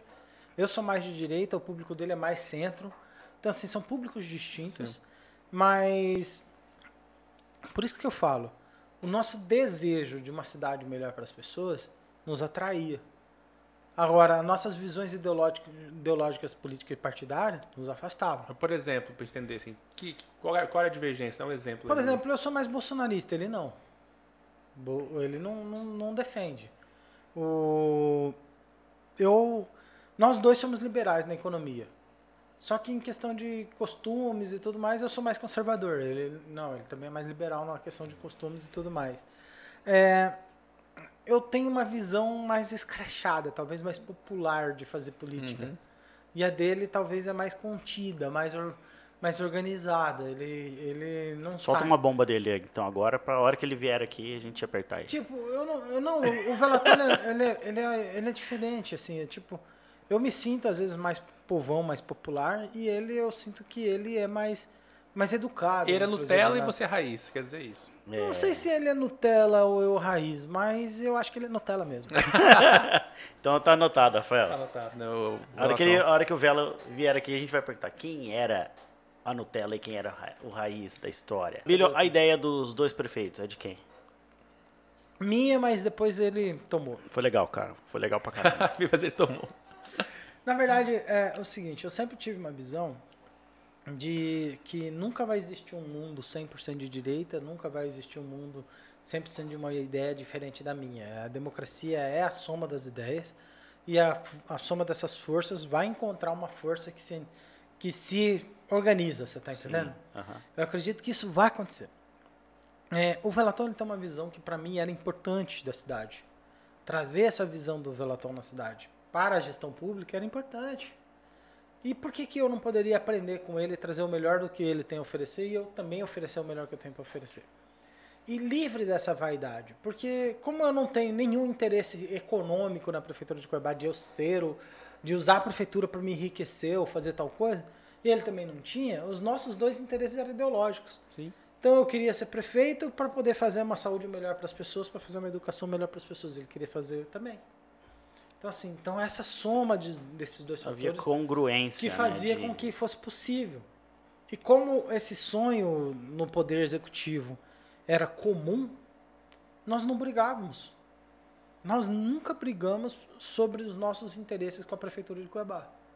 Nós brigávamos sobre política ideológica, partidária, discussão nesse sentido. Questão de campanha, tudo mais, não de Não, governo. tipo, eu sou a favor das armas, ele talvez não seja. Eu, mas isso, isso para a prefeitura não existia. Porque para a prefeitura existia o seguinte, eu quero ciclovia, ele também. Eu quero educação melhor para as pessoas, ele também. É, e você falou um ponto eu quero uma saúde que funcione, ele também. Então, no poder executivo municipal, essas pautas ideológicas partidárias, não, não vêm. Apesar Vem que você pautas falou, de gestão pública. você falou que assim, ah, você- ele é mais liberal na economia, você também, porém você é mais conservador nos costumes. Você Mas quer- no poder executivo municipal isso é um pouco Exato. diferente. Essa, essa é a pergunta. Você acha que o político ele, ele é, pode interferir nessa questão de costumes, é uma população assim? Nada, que isso, não existe É isso. uma questão pessoal sua. É o, a Bíblia é, é, É, o visão, conservador de é costume. visão minha, visão política minha. A não ser por uma questão de, de ideologia de gênero. Nem isso. Nem isso, na verdade. Nem isso. Você Nem acha que isso. isso. Não, Bolsonaro ganhou presidente. Já tem aí dois anos e pouco que o Bolsonaro é presidente, certo? Mudou alguma coisa? Ele proibiu alguma coisa? Não, nesse sentido. É isso que quer dizer. Não mudou. Por quê? Porque essa liberdade, ela é constitucional. Você tá entendendo? Hoje você pode fazer o que você quiser. A liberdade é sua, condicional. Não, não, eu digo dentro das escolas, por exemplo. Mas o Que que, foi discutido dentro da Câmara Municipal Não, de Cuiabá a questão essa- de ideologia de gênero de- dentro do plano educacional. isso pra mim não teria de jeito nenhum ideologia Entendeu? de gênero dentro das Sim, escolas. mas aí é questão de costumes que a gente está discutindo. Na verdade, eu sei, é uma questão mais Então, biologia, é, né? gente, uma é questão É talvez de uma questão de costume. biologia, né? Isso não é uma questão de costume. Não é uma questão de Também acho que costume. não. Não. E Só pra você ter noção, um, um prefeito, ele não consegue interferir tanto nisso dentro do município. Ele consegue interferir sim, ó, não vai ter ideologia de gênero. Ponto, o acabou. É, não mandou projeto para a Câmara. Acabou. Pronto. Certo? Mas isso não é tão simples assim de se fazer, porque tem o Conselho Municipal de Educação, tem um, um processo nisso tudo. Aí eu Então, me recordo que acho que foi 2014 ou 2015 que foi. A questão da Teve ideologia, a discussão na questão da Câmara. ideologia de gênero na- nas escolas municipais, ela é mais difícil de acontecer do que nas estaduais. Sim. Por quê? Porque é faixa etária. A escola municipal, ela pega ali até 11 anos, Ensino 12 fundamental. anos e tal. Essa faixa etária não é um lugar para se falar de sexo, por exemplo. Concordo plenamente. Você tá entendendo? É um, é um lugar para falar da- do ensino básico mesmo. Você está gostando desse bate-papo? Esse é o primeiro de muitos. Então, para que a gente continue produzindo material, tudo isso aqui feito com muito carinho, ah, pensado em você que está nos assistindo. Então, por favor, eh, se inscreva no canal. Eh, ative aquele sininho que fica ao lado do- da palavra in- inscreva-se. E além disso, Rafael, curta este vídeo, porque você vai colaborar que mais pessoas tenham acesso a esse vídeo, porque o YouTube vai entender que é, ele Somos precisa relevantes. entregar para mais É, pessoas que este vídeo é muito relevante. E além disso, nós temos ah, o Instagram, arroba tudo menos política. Em breve Spotify também, tá? Justamente é uma plataforma de áudio e vídeo, então nós vamos jogar também no Spotify. Abílio, é, vamos falar sobre 22. Quem você acha que vai ser o próximo governador de Mato Grosso? Cara, pera aí, só um pouquinho. Como que põe café aqui? Peraí, vamos ajudar o Abílio a tomar café. É peraí. que é é muito difícil apertar aquele botão único que tem ali. né, Cara, eu vou cadeira. ajudar ele Não, porque. apertei, mas tem que botar É. essa cápsula, não tem? É Não, por aqui, é, peraí, rapidinho. Eu acho que é importante usar a cápsula, eu acho. Ah, cara, esses trem chique eu não tô acostumado não, pô. Ficou. E agora? Tá verdinho. É que tem, é que tem- é que tem muitos botões, né? Tem Cara, isso aqui é botões. importante que o Abílio tome o café por um fator. Vocês são patrocinados pela essa marca. Também, cara. A Puríssima também. A Puríssima po- poderia patrocinar a gente, né, cara? Nosso amigo do Daniel Neri, Felipe Neri, a Karina e tal. E a Heineken, não? Pô, E a Pepsi? A Pepsi poderia nos Ah, patrocinar. mas isso é uma coca. Não, mas eu, depois do negócio do Big Brother lá, eu só tô tomando Pepsi. Vocês deixam muito levar pela, pela ideologia, hein, Billy. Não, eu deixo mesmo. aí é o seguinte, ó. Nós falamos em alguns Já é stories no Instagram. Não, não. Não é tão moderno assim. Não é. No Mas stories no Instagram. Mas temos a, a adoçante, você que tá um pouquinho acima do Tô peso. esperando... No... Aqui tem adoçante, adoçantes, tem ó. açúcar aqui. Pô, cara, você tá de Ô, sacanagem. Billy, desde quando eu faço esse bullying com você? Desde 2016, não é? Cara, faz tempo e eu ainda insisto em vir aqui participar do programa. Mas ele vem por mim, não vem por você. É verdade. que É. você- Já é um parceiro, hein, cara? Viu? Já é um parceiro. Cara, ah, o que, que eu ia falar? Até Eu perdi falar o que de- eu ia falar. Você Quem tá será? falando quem será o próximo governador? Governador do Mato Grosso, pô. Não, eu ia falar o seguinte. É, Abílio, mostra essa caneca aí, fazendo favor. Pera aí. Olha como o convidado é bem tratado aqui no Tudo Men- Menos Política. O cara ganha canequinha, meu. O cara tomou Coca-Cola, comeu baguncinha. Não, de boa, É? eu tô até falando Você está vendo, pô? Vem aqui participar desse programa. Exatamente. E eu tô gravando de tarde aqui, tava com uma fome, rapaz. Pois bom é, cara. demais. Você pensa o seguinte, eu, se eu estiver aqui numa padaria, algum lugar comer um lanche, eu vou gastar quanto? Vem aqui, dou entrevista, Pô, não dá gasto entrevista, nada, gasta nada. de graça. Você só tem que responder. Quem é o próximo governador do estado de Mato Grosso? Cara, Um exercício de futurologia que depois, né, da eleição, vamos Cara, colocar seu vídeo. Eu posso estar enganado. Que nem o tanto de adoçante que eu pus aqui, que me enganei. Mas. eu posso estar me enganando. Mas eu penso assim, ó. é, o Mauro tá com o sentimento que já ganhou, e eu acho que ele já ganhou mesmo. Eu acho que, que possivelmente ele será o- a continuidade do próximo governador do estado de Mato Grosso. Mas eu penso que ele terá dificuldades. Emanuel Pinheiro vem ou não? Eu acho que não vem. Por que Meu- você acha que não vem? Porque se ele sair da prefeitura, ele tem que renunciar. Para ele ser candidato a governador, vai ter que renunciar três meses antes, se eu não me engano. E para ele renunciar três meses antes, ele fica três meses sem foro privilegiado, fica três meses sem imunidade. Então ele fica três meses à mão aí do. à mercê dos fatores da Externos, natureza, né? Possa estar dentro do paletó dele. Qualquer investigaçãozinha, qualquer decisão no primeira instância pode levá-lo a qualquer constrangimento. E quem seriam os adversários então do Mauro Mendes? Cara, eu vejo o seguinte, tem um monte de gente que diz que está insatisfeito com ele. Tem servidor que diz que está insatisfeito, tem o grupo do Emanuel que quer o poder, né? Não, tá, não, não vai estar satisfeito com ninguém, porque eles querem o poder. Ele vai jogar, vai jogar pesado. Tem né? uma parcela do agro que está insatisfeita, tem uma parcela da indústria que está insatisfeita, porque o Mauro, com, a- com o governo do estado, fez caixa em Aumentando cima do aumento, do aumento de impostos. Foi. Aumentou o imposto, montou tri- contribuição previdenciária, aumentou tudo, então é fácil fazer caixa assim, né? Sim. Co- Não produz nada, o governo é aquele, aquele, aquele, aquela empresa que não produz nada e para É aumentar a arrecadação cobra mais caro. Então, assim, não produziu nada e cobra mais caro. E o que eu percebo é que ele ele vai ter que saber fazer esse recurso que ele tem em caixa Caixa ele tem. virar ações que tragam voto para ele. Eu penso que ele não vai ter tanta facilidade em fazer isso. Eu penso que ele vai ser traído na reta final. Alguns deputados vão trair ele, vai puxar. Até por causa que, com chapa pura, alguns deputados terão dificuldade em montar a legenda. né? E para montar a legenda das suas chapas, O jogo mudou. ele né? vai mudar, ele vai ter que parar de defender tanto o governo, ele vai ter que fazer uma política diferente, voltada à regionalidade. Alguns deputados eles são de regiões do estado de Mato Grosso. E se as obras que o Mauro promete não sair a tempo, eles vão começar a virar o lado deles. Por exemplo, VLT e BRT, essa briga aí é tão antiga. Abílio, hoje na- dentro da Eu Assembleia, não acredito que termine o BRT a tempo. Não Se não terminar a tempo, vai interferir nas eleições do Mauro. hoje na Assembleia Legislativa, tem algum deputado que você acha assim que seja esteja desenvolvendo um bom trabalho? Cara, eu vejo muitas potencialidades de deputados para desenvolver excelentes trabalhos. Não vou citar, porque eu tenho vários amigos ali que são deputados nessa área. Mas eu, eu vejo que eles ficam muito a desejar ainda. É, poderiam ser excelentes deputados e às vezes se sentem à vontade com poucas pautas. Uma pauta aqui, aí daqui a um tempo outra pauta e continua na mídia com essas pautas. Mas falta alguém tipo que incomoda. Sério? Fala que incomoda. Eu vim aqui para incomodar. Como é que você falava? É, mas eu acho que é necessário. Sabe por que, que eu acho que é necessário? É, presta bem atenção. A, a Assembleia, ela tem um po- Eu já falei isso no, no, no começo do programa. Mas a Assembleia tem um poder de fogo tão grande, cara, que se o deputado. O deputado ele tem a mesma força de um desembargador.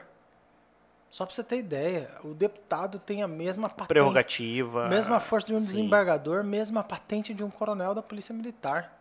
É, muita coisa. Pô, cara. Pô. É coisa pra É um caramba, canhão, né, você quer meu? dizer, né? Não, imagina, o, por que, que um deputado desse não vai numa escola estadual aí? Você já Eu imaginou? não falo só para fiscalizar, eu não falo só para ele fiscalizar a obra que está parada, mas a qualidade do ensino. Cara, nossas escolas estaduais às vezes têm uma excelente es- professores que são ali cerceados por, por coordenadores e diretores que às vezes não permite a, a liberdade de expressão de uma educação mais avançada. E às vezes é o contrário, às vezes tem excelentes coordenadores que têm professores que não- e os sindicatos e todos Enche o saco pra caramba. Então, assim, eu acho que os deputados têm poderes que poderiam é, sair dessa linha da Assembleia Legislativa e, e invadir uma outra área de poder. Abílio, ó, vamos agora tratar. Eu vou te tirar agora da seara estadual, municipal. Eu vou te jogar agora. Quem sabe intergaláctica. Intergaláctica, pá.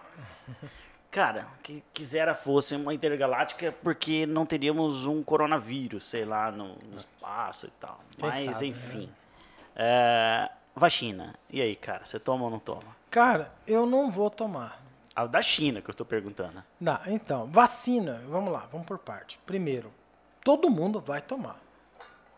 Todo mundo, em determinado momento, vai tomar vacina. Seja hoje ou 2035. Todo mundo vai tomar. E vai chegar ao ponto, de repente, até no futuro tão próximo, de ter que fazer a vacinação obrigatória nas crianças. E eu acredito que deva acontecer. E acredito que a ciência deve evoluir de tal forma que eles devem conseguir encontrar um- uma fórmula mais genérica do SARS para pegar qualquer outro tipo de, de vírus com a mesma tendência do SARS. Porque lembre-se que Covid é uma evolução da SARS, Sim. que é uma Acho que é outra SARS-2, Aham. né? Tá, então é SARS-2 e agora tá vindo outras mutações disso, então se você não tiver uma vacina com mais genérica, sempre vai ter uma vacina para cada mutação, e aí vai ter um problema.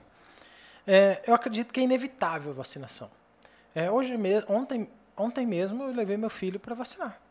Ele tomou vacina dessas normais que todo mundo toma, hexaparina, rotavírus, e nananã. Cu- Aquela cu- penta, cujo, cujo tetra. insumo vem da China também, tá? É, não é questão de insumo ou não insumo vir da China ou não. É, A gente faz essas brincadeiras de, ah, vem da China e coisa e tal, de, Sim, de é. zoeira. Mas a politização que Ah, ocorreu. do, do tema, quando a China chega e fala, não vou vender vacina para os estados, só vendo através do Dória, logo transformou isso num processo político. Mas o, o que eu falo para você que é importante é o seguinte: é, uma vacina ela demora anos para ser desenvolvida. Essa vacina, por exemplo, em seis meses, cinco meses, ela tá, tá aí. Mas por que, que ela já está sendo aplicada em tantos, em pouco tempo? Por causa da emergência da situação. Acho que não só a emergência. Acho Não, que é emergência Pegaram da todas as mentes do planeta, o dinheiro Ah, pra caramba. para. Nunca E teve outra- tantos esforços e financeiros tecnologia pra evolui, Ninguém vacina. sabe o cara, né, efeito Bill? colateral disso e a próprio pessoal que faz a vacina manda você assinar um termo. Mas a gente não está falando de efeito colateral. Estamos falando de empenho. Porque é o seguinte, uma coisa é eu falar assim, Abílio, toma aqui é, 100, é, 100 mil dólares e desenvolva uma vacina. Outra coisa é eu falar assim, não, não. toma aqui um trilhão e desenvolva uma vacina e vou te entregar Não, todas as maiores mentes Eu não, brilhantes acredito, do eu não planeta. acredito nisso. Eu acredito que você tem que entender a, a seguinte situação. É, qual é o objetivo principal da vacina? A imunização em massa. Certo? Certo. Se atingir 30, 40% da população, consegue essa imunização. Não chega nem a ser necessário 50% da população. Parece que de 30% a 40% da população que for imunizado, É, que é o da gripe normal hoje. Que é, que é o percentual padrão. Né, Só pra você ter ideia, nem todo mundo é vacinado de gripe. Eu não sou vacinado de gripe, você é? Não, Sou. eu Você não. é? Eu sou porque Você eu paguei. Não, não, você é porque você pagou. Eu É, não eu sou. paguei. Mas Paguei. vai lá no postinho de saúde, você vai ver que não nem tem. grupo você não É, é, do acho que é grupo pra de vacinação. idosos, né? E mata também. Eu paguei pra E tomar. mata também. Então, mas o, o que que acontece? Eu nem acredito que essa vacina da China vai chegar à nossa, à nossa faixa etária. Por quê? Eu tenho 37, você também. Eu não, Aham. não acredito que nós, nós entraríamos no grupo de risco de nenhum. Eu, talvez, por ser gordo, careca e hétero, talvez eu entre. Mas, o, tirando esses Mas fatores... você não pediu desculpa por isso, cara. Não, mas os héteros estão em grupo de risco. Então, assim, tirando essa brincadeira com, com né? essa situação, eu, eu acredito que não chegue a nós tão cedo. Por quê? Porque a produção é muito cara e está longe de conseguir o percentual. São 200 milhões de brasileiros. Então está longe de conseguir fazer o percentual. Chegou agora a 3 milhões, 4 milhões de doses Não é da nada. vacina. É, é nada. Nós estamos agora na faixa dos 85 anos. E quando esse vídeo sair, vai estar na faixa dos 80 anos. Então vai demorar bastante ainda. É, e eu, eu, eu tava vendo assim, que penso- o que eu tava penso sendo que discutido... não é assim. A gente faz essa discussão, mas é só. É, quem que vai ganhar o Campeonato Brasileiro? É São Paulo, Inter, Flamengo.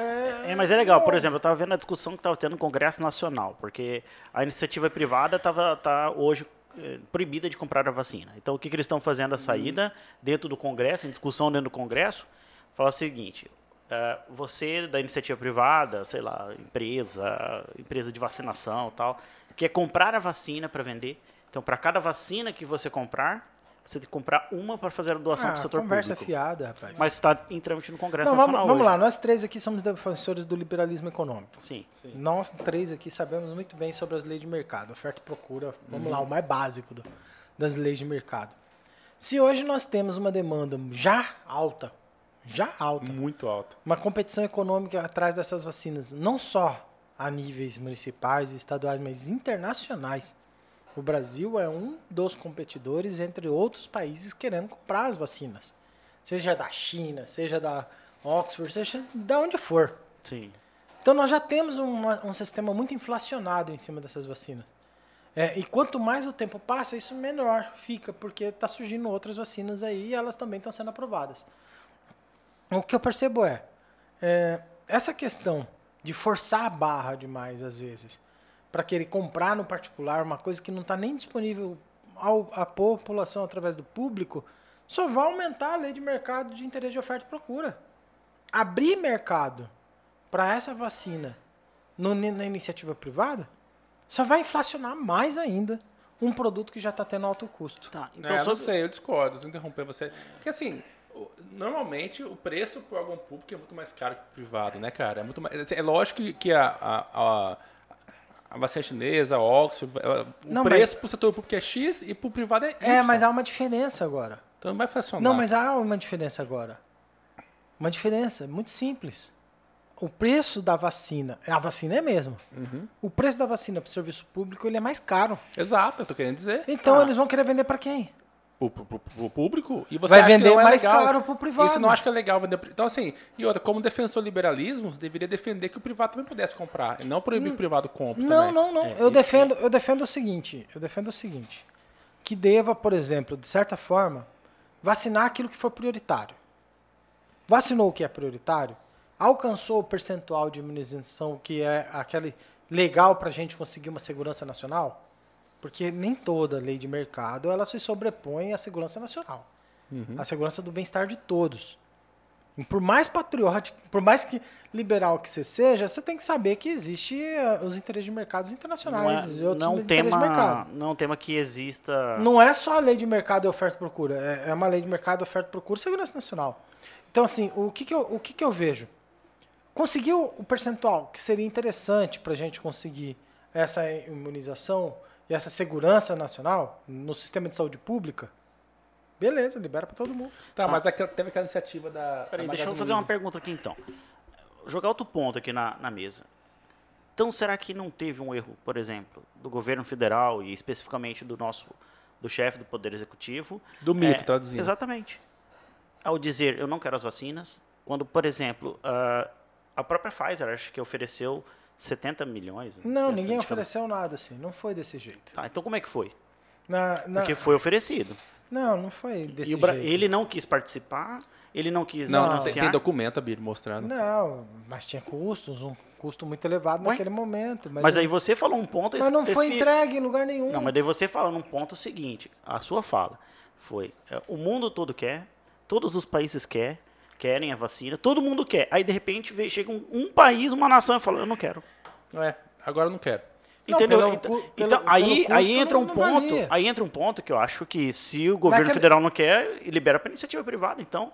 É. Entendeu? Aí entra num segundo ponto que o próprio governo federal Não, aí eu falou. concordo, eu concordo. ne- Nesse ponto de vista seu, eu concordo. O governo federal não vai comprar a Pfizer. A Pfizer faz o processo de aprovar na Anvisa, aprovou, libera para iniciativa Mas, mas a questão nem é essa, que quando o Brasil recusa, outros países aceitam. É lógico. Não, É mas, tem muita, é, mas tem muita coisa, tem muito medicamento Cara, que o Brasil recusa e outros países agora- aceitam. agora- E, muito, pa- e tem muito medicamento que no Brasil vale e nos outros Nós países temos não um vale. Canadá, cara. O Canadá Teve tem aquele cara seis que era- vacinas por habitante, Teve, cara. aqui- ah, teve até aquele jogador aqui do. o- que jogava lá no, no Oriente Médio, em algum lugar assim, que o motorista dele levou um medicamento pra ele lá e ficou preso, não Na tem? Rússia? É, não sei em que lugar que é. Sim. O medicamento funciona aqui, é válido aqui, mas lá não pode. Mas o cara não. foi preso pelo transporte ilegal do Teve, medicamento. Mas, isso aí. mas é. Teve mas, mesmo. mas, mas assim, é que Isso o, tem a ver com regionalidade, ou questão da. o ponto sei lá. é, você que. Isso Você, tem a ver com concorrência você farmacêutica. já falou uma vez que você não, to- não tomaria vacina chinesa, certo? Mas você não, não acha que você influencia muitas pessoas, você não quer ter um alcance muito alto, você não quer que tenha muitos fãs. Você acha? Eu acredito que você influencia. Você- a mesma maneira que eu acho que Você é um amigo meu já faz um bom tempo. Sim. Me segue há um bom tempo. Sim. Você eu- vai tomar vacina? Eu vou. Uai, mas, Mas- eu não mas tá, consegui te mas eu não- influenciar, eu que não tá sou- aqui do meu lado, cara. Não, mas tá, eu não sou, eu não sou seu seguidor, que eu sou mal seu amigo, influen- eu te conheço. Que mal digital é influencer que eu você, sou, né, cara? É que você conhece até seus defeitos. Não, pera aí, você vai tomar vacina? Até de Santo Antônio. Cara, tô- Se dois aqui eu o não cara lá do. Mimoso Filho, falar que é tem uma diferente. Que vacina tipo de digital influencer que eu, Eu te sou, explico, cara? eu te explico. O digital, o influencer, as pessoas conhecem só a parte boa, só, só a parte gourmet dele. Eu conheço até, até os defeitos do Abílio, então eu sou amigo. Eu, eu, eu Ah. passei dessa, dessa parte. Lembrando, nosso relacionamento é hétero, É, é. Agora, pensa bem, o, o Bolsonaro, da mesma maneira que o Bolsonaro fala uma besteira, fala que é. é Cara, eu sei. É, É isso, é isso que eu falo. o. É isso que eu Você não falo. acha que as pessoas falam, Se eu fosse escrever um livro dando umas dicas pro Bolsonaro de quem perdeu a eleição, eu daria algumas sugestões como essa. O nosso poder de, de acabar influenciando negativamente alguma pessoa a tomar uma decisão. Você já pensou no, no nome do livro ou não? Ainda não. Eu tenho um nome legal, cara. A urna ensina. É, Porra, nome pode foda ser. pra caralho, cara. Ah, é bom nome, pode ser. É, É, urna mas eu tô tentando, talvez tenha aquele, daquele áudio que eu recebi, né? na- no dia da eleição, perdemos, né? Levamos pizza, gurizada. Essa aqui é verdade. Esse é Talvez bom. esse seria um bom nome pro livro, né? Como não levar pizza na eleição? Vamos, va- qual é que é? Vamos tomar banho e dormir que amanhã é outro dia. Cara, esse Seria cara, um bom nome Você conhece livro. esse cara ou não? Não conheço. Esse cara, eu queria trazer ele aqui, cara. esse Cara, cara é muito o engraçado, primeiro, o cara. primeiro áudio engraçado que eu recebi foi quando eu estava fazendo uma fiscalização no Morro da Luz. Eu fui a primeira pessoa ah, no mandato parlamentar. Fui lá fiscalizar o Morro da Luz e a Ilha da Banana. E tava Cracolândia, não sei o que, coisa e tal. Aí na hora que eu descobri que tava tendo tipo um lugar lá cheio de pessoal com droga e coisa, tava tensa naquele dia. Sim. Aí veio polícia, veio assistência social, veio todo mundo. Aí eu recebi um áudio, nunca mais acessei esse áudio, procurei, procurei. O cara falou, pessoal, pessoal, o trem tá feio aqui na Ilha da Banana, hein? Olha, tá a polícia, tá os Power Rangers, tá o Jaspion, tá até o vereador Abílio. Falei, caramba, cara. Foi o primeiro É áudio engraçado. Mas, mas sabe por que eu falo que eu acho que influencia? Eu lembro de um vídeo seu na campanha que um, um garotinho, um cadeirante, se me engano, o Guri chorou quando te viu. Cara, foi incrível, Super Pedro. O Guri chorou. Então, assim, você imagina, quando você fala, um Guri desse te ouve, ah, eu não vou tomar vacina. Cara, O Guri fala, também não vou, o Abri que é meu ídolo não vai tomar. não, eu recebo direto isso. Quer ver? Tem um aqui da... Cara, vamos voltar pros áudios. Os áudios são massa. Tem o do eu Moito ver. também, Eu né? acho que eu tenho um aqui. Do Moito é, você não dorme? Você parece morcego. Como que é? Como que é? Você não viu esse também, né? Não. Acho que o nome dele é Moita. Ele Cara, fala eu tô assim, tentando "Cê não- achar." Você não dorme, não? Você Então, parece morcego. tinha uma menininha. Eu esqueci o Eu não tô conseguindo achar o, o áudio dela. Mas ela me mandou um áudio esses dias aqui. É, Oi, Abílio, alguma coisa assim e tal. É, eu torci tanto pra você ganhar. Eu tava querendo que o paletó perdesse, não sei o quê. E ela manda. Aí depois ela manda, oi Abílio, tô aqui com meus irmãos, meu tio, minha tia, minha prima, e fala o nome de todo mundo. Oi Abílio, não manda áudio pro meu priminho tal, porque ele pegou minha coisa aí. Não. Olha, cara, que legal, que legal, cara, cara. é incrível. E quantos, e quantos vídeos eu recebi de gente, de criancinha, é, Abílio Velatão, não sei o que, coisa e tal, musiquinha, é muito legal. Legal, cara. Então, é, esse é o poder que eu falo. Você é um cara que você influencia tanto criança, jovem, e ela fala, peraí, se o Abílio não Cara, quer, também não quer. Alguém perguntou esses dias, Abílio, você acha que eh, se tomar vacina vai virar jacaré e coisa e tal? Eu falei, não, capivara. É, nosso caso é capivara. Então, cara, eu sei que você fala que influencia, Influencia. mas ao mesmo tempo, você é a favor da ciência, não é? Sim? Então tá, você acha que eu vou tomar vacina porque a ciência me diz que eu tenho que tomar vacina e é seguro e é a melhor coisa que tem do mundo, não é isso? É seguro pelos números, né? Então, mas você confia então na ciência Sim. através da vacina. Sim. Mas tantas outras coisas que o povo ignora pela ciência. Como Dá um por exemplo. A ideologia de gênero, tenta achar na É ciência biologia. alguma- A biologia refuta a ideologia de gênero. Então, Então então, já mas refutou. é, então como que você vai. A é, própria ar- arqueologia, né? Quando vai lá, acha uma ossada. de dois mil anos. E aí, galera, que era o quê? Era mulher. vai, e você ele, fica rotulando. Ou seja, a? Não, ciência, era homem. refuta, a ciência refuta a ideologia de gênero. Isso é Não, um então, mas o, o que, é importante a gente observar? A mesma regra que vale para o meu corpo, minhas regras, por que, que não pode valer para mim? Porque nesse caso você influencia. Aliás, a su- o seu não tomar vacina é, é um bem coletivo que você está deixando de fazer. Então, mas aí, aí entra o seguinte: você vai tomar? Eu vou. Você vai tomar? Lógico. Eu não vou tomar. Que risco eu tô passando para vocês? Você pode transmitir para as pessoas que não tomaram ainda. Então, tomem a vacina. Tá, mas se fosse algo simultâneo, todos tomassem Então, ao mesmo por tempo, favor, sim. man- mande não, um você tá, com- você tá preocupado. Ah, eu, Abílio, que vou te digital influenciar. É, eu vou deixar um recado aqui para você. Vai. Você tá preocupado. Não fala pra câmera. Você Olhando tá preocupado, nessa câmera aqui, ó. Tá preocupado com a vacina? Tome. E deixa eu em paz. Que eu não vou... se você tomar, você vai estar de boa. Se der algum problema, vai dar para você também. Mas se não der problema nenhum, você estará imune. É, Lembrando que Eu, eu digo o seguinte. todo mundo que é contra ser, assim, é, Não, eu sou a favor. Você tem que Em tomar, algum tal. momento eu vou tomar. Em algum momento eu vou tomar a vacina. Não vou tomar essa da Sinovac. Por quê? Porque é uma escolha minha. Eu não. Eu, Por eu questão de ideologia. perfeito. Cara, eu eu, concordo com não acho nem que eu vou chegar a esse ponto de ter o direito de tomar ela. Eu acho que vai demorar, vai. Mas eu, assim, eu acredito que se tiver a Oxford, eu gostaria de tomar a Oxford. Eu preferia a Moderna ainda. Eu A Moderna diz que tem muito bons resultados. que- Então, né, eu preferia a Moderna. É, e se tiver outra? Ah, quem sabe eu tomo. Hoje eu posso também estar falando que eu não vou tomar e de repente lá na frente eu morro de medo e vou lá e tomo. E daí? Sim, tudo bem. E daí? Então se E você tudo tá. Então se você está sendo digital influenciado por mim, tome a vacina. Tome a vacina e me deixe em paz. e a quero Sputnik, tomaria a Sputnik? Cara, eu não- é, é isso que é o problema. Eu acho que esse é o grande detalhe da coisa. É, você tomaria a vacina da China? Você tomaria a vacina da Rússia? Você tomaria a, a vacina da Inglaterra? Você tomaria a vacina dos Estados Unidos? Pô, cara, então o que está em jogo? São as bandeiras, as bandeiras da- das nações, as ideologias atribuídas a essas bandeiras, Mas é seu ou a argumento esse. vacina em si? Mas esse é o seu argumento. Sim. Você não então, toma a Sinovac que é chinesa. eu não sei qual é o percentual da vacina da Sputnik, mas eu sei qual é o percentual da, que- da chinesa, que é 50 e poucos por cento. Então, mas não é bom? Que- A assim, minha esposa, ela tava tomando um remédio que tinha 50 e poucos por cento de não engravidar. Eu tô com o Sebastião aí. Então, mas, é- mas não, mas tá, a, a- a Sinovac, ela tem 50% em casos leves, mas em casos é, morte é 100%, você não morre. É, assim, você não vai internado, você não vai ser entubado. É Não 100%. sei. É, é 100%. Pra morte é cin- 100%. É 50%. Então, assim, eu prefiro ter 50% de chance que não vou ter sintomas leves e 100% que não vou morrer. É Ótimo. ótimo. Pronto. Agora, se você não toma vacina, você, tem, é 100%, você pode ter a chance de morrer. Ó, 100% eu de incerteza. Eu Incerteza, concordo, certo. mas sabe É. o que, que vai acontecer em determinado ponto? Vai acontecer o seguinte: você vai ter tomado a vacina, você vai ter tomado a vacina, eu não tomei. E não vou pegar o vírus, porque vocês dois tomaram e tá de boa pra mim. Mas você imagina, já pensou, se todo mundo pensasse assim, Mas se 50% tom- pensar assim, a imunização funciona. você não vai pensar, ah, eu não- eu, não- vou tomar porque o fulano toma, eu tô de boa. Não, tome por mim. Entendeu? Tome por Abílio, mim. Me, me, Chegando, me ajude. estamos chegando ao final. É, queria que você mandasse um recado. Deixa, deixa eu só, só fazer uma pergunta aqui, assim, que eu acho que é importante. Por favor. É, eu acho que existe um processo político que nós precisamos discutir. Tudo hoje é política, tudo é tudo menos Tudo política, menos mas política. hoje tudo É. é política.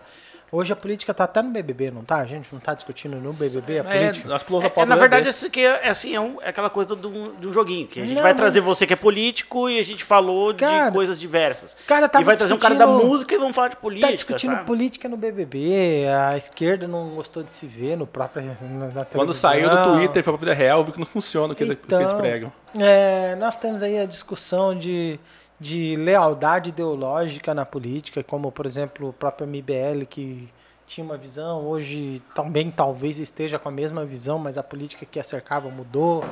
Por isso estou te cutucando, eu falo nesse sentido. Nós temos um partido novo, nós temos outros meios de pensar a política e elas, elas são fiéis a si mesmas às vezes. né? Sim. Ou elas são é, são mórficas, né? polimórficas, elas Sim. se mudam o tempo todo e quem diz que tem que ser estático? Acho que a política é dinâmica e ela tem que ter isso. A única coisa que não pode acontecer é parar de falar de política. Por quê? Porque a política é a educação do dia a dia. É hoje que, que você vai perceber o quanto que isso te influencia. Mas como? A gente tem dinheiro. Eu estava até fazendo um, um estudo que percebi o seguinte, que a maior parte do servidor público tem plano de saúde. É claro. Você sabia? É, mas- A maior parte do servidor público tem plano de saúde. Logo, a maior parte do servidor público não está preocupada com a- o mau funcionamento da saúde pública. Uhum. E quem não é servidor público, quem é trabalhador, quem rala para bancar os servidores públicos, dependem Do da SUS. saúde pública. Isso é política? Lógico que é. Mas por que, que você falou que o servidor público tem saúde pública, tem plano de saúde e que relação que isso tem? O servidor público ter plano de saúde enquanto a população, não, a maioria não tem. Qual é a relação disso? O servidor público pode influenciar uma eleição. Então aquela frase E lá, influenciou. aquela frase política, futebol e mulher se discute? Política, religião? futebol, religião. Religião se. Tudo se discute. Tudo se discute. Ainda- Em todos os momentos, a religião ela influencia na política. Nós temos aí um Papa Francisco com uma visão política diferente. É, por exemplo, eu não, comento, eu não vi o Papa Francisco comentar sobre a questão do aborto na Argentina, que foi aprovado agora recentemente. Eu também não. Não vi.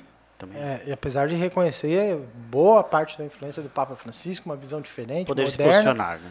moderna, mas ele não comentou sobre Não o apenas se assunto. posicionar, se posicionar de forma firme. Tem. É. Eu, ali era o momento dele dar uma de Bento Aham, 16 e falar: não concordo com essa parada. Concordo contigo. A Bíblia diz contra, eu deveria me posicionar contra. Sim. Por quê? Porque ele é defensor da Bíblia, não de um partido político ou de uma Concordo. ideologia partidária.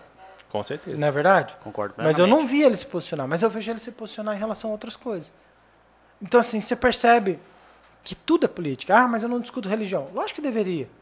Tem pastores que é a favor do Bolsonaro, tem pastores contra. Tem gente da religião que omite uma opinião favorável, tem gente da Sabe, religião que omite perfeito opinião isso que você contra. falou, cara. Por um fator. É, quando essa equipe que você está vendo aqui, eu, Rafael, eu, Dom, Diego e tal, é, nós pensamos no, no nosso podcast, no Tudo Menos Política, é exatamente o que você está falando. Porque nós é, notávamos que essa polarização, essa falta de conversa, de entender o outro, não estava levando o nosso país a um lugar, a um lugar legal, sabe? É, pelo contrário, a gente estava brigando mais do que encontrando soluções. Então, por exemplo, quando eu, eu- a gente vem e traz você para cá, eu quero que essa cadeira também seja ocupada por um Lúdio Cabral do, do- do- do Partido dos Trabalhadores. Ah, não, aí também não. Pô. Inclusive, está feito convite. Tá feito Ah, convite. não, Lúdio, querendo você aqui. Aí, Lúcio você Cabral devia ter aqui. me esperado sair aqui do programa. É, mas também queremos pessoas de todos os, é, é, de todos os lados para a gente entender. é, Até o gente- Emanuel, prefeito do Eu Paletó. adoraria, Eu eu adoraria. adoraria eu conversar com o Manuel não? Pinheiro. Até o Renivaldo. Renival, você não me bater, prometer que não vai me bater, sim. Até o Toninho de Souza. Até porque é o seguinte, o se, eu- Toninho tá na, na TV todo dia e não fala nada de bom, então não sei se se alguém falar que vai bater no Rafael, eu sou o primeiro a sair correndo, porque eu sou o cara, eu sou bundão pra caramba. Mas tem o Eldon aqui, o Eldon é grande, cara, é alto. Eu saio correndo. Ou eu rápido. chamo a Bíblia pra ficar aqui na porta. e, né, Ah, não, cara, pô. Mas você É. tá entendendo, cara? Eu acho que é isso. É, não sei se é isso que você queria transmitir, mas eu acho que a gente precisa discutir mais. Então nó- nós vemos um Abílio melhorado, mais maduro, 2.0, ou um Abílio... De barriga cheia, com Barriga cheia, e Coca-Cola. Billy, eu acho que eu, nós é, enxergamos você hoje não 2.0, 3.0. Que isso, hein? Uma- Parecendo porta USB de um computador É, moderno. o cara fez as meias culpas, falou das, das coisas que entendeu que poderiam ter sido diferentes e gostei muito desse bate-papo. Não sei se você tem mais alguma coisa a falar. Não, só queria chamar o Eldon aqui, que ele nunca aparece. Vem cá, Eldon, aparece aqui no final do vídeo aqui, só pra a gente botar... Por favor, Eldon. Ah, cheguei. Dom Jorge. Não politiqueiros e não politiqueiras. Ó, Apresento-vos. Eldon Aê. Jorge, esse Aê. cara aqui, ó. É um prazer ter vocês aqui. E ó, vocês vão ver que a gente vai fazer muita coisa boa ainda. Vamos Mas- sim, vamos mas sim. esse Eldon é uma falsidade, né, Ele é cara? foda, cara. Ele é muito foda. Esses caras publicitários, pra que que serve, Eu né? costumo dizer que ele mija contra o vento e o vento se molha. Nossa. É, ele é muito foda. Mas, ô Jorge, o que, que você faz quando você olha, olha pro Dom sempre? Você chega aqui, olha pro Dom, você faz o quê? Eu aplaudo. Ele aplaude de verdade, cara. Ele faz assim, ó. E quando eu saio, eu saio assim. Sério? Sério, cara, fazendo reverência a ele. Tá, ó, eu quero agradecer vocês, eu quero agradecer a todos que conseguiram assistir isso até agora no final, que eu devo imaginar que sejam umas duas, ou- duas ou três pessoas. Em dezembro também vai sair esse vídeo. É, mas um vídeo de uma hora, né? Eu acho que vai dar mais ou Até menos uma hora. edição, é, até edição vai até dezembro. Vocês vão conseguir colocar em seis minutos? Vamos, vamos conseguir. Vamos. Ah, então eu vou conseguir assistir. Então, O, mas a maioria eu acho que não vai chegar até o final de um vídeo de uma hora. E quem conseguiu chegar até o final tem uma surpresa pra você, cara, esse cara manja muito de marketing, cara. né? Se você assistiu até aqui, eu tenho uma surpresa pra você. Ah, Piro, pronto. eu- Tinha uma pergunta que eu Ah, não então fiz. não vai deixar eu encerrar. encerrar. Encerramento. É muito importante. Ah, então beleza. Depois você encerra. O Sebastião vai crescer. É, né? a tendência natural. Tendência é- A não ser que alguém comece a fazer o politicamente correto do não É. crescimento. Pai ainda. Daqui, daqui 10 anos, daqui 15 anos, quando o Política- Sebastião Política. Assim, Vamos viver pesquisar terra, no Google Viver a terra do nunca. e achar esse vídeo, que mensagem gostaria que o Sebastião visse do pai dele hoje? Cara, o Sebastião vai ter tanta mensagem. Teve uma- um momento muito especial durante a campanha que eu fiz um- uma carta. A último, o último vídeo da minha campanha, eu deixei uma carta pro Sebastião. Que ah, o grande recado que eu deixava para ele era: Eu tive um grande exemplo. Eu tive um grande exemplo. Meu avô foi o grande exemplo para minha vida.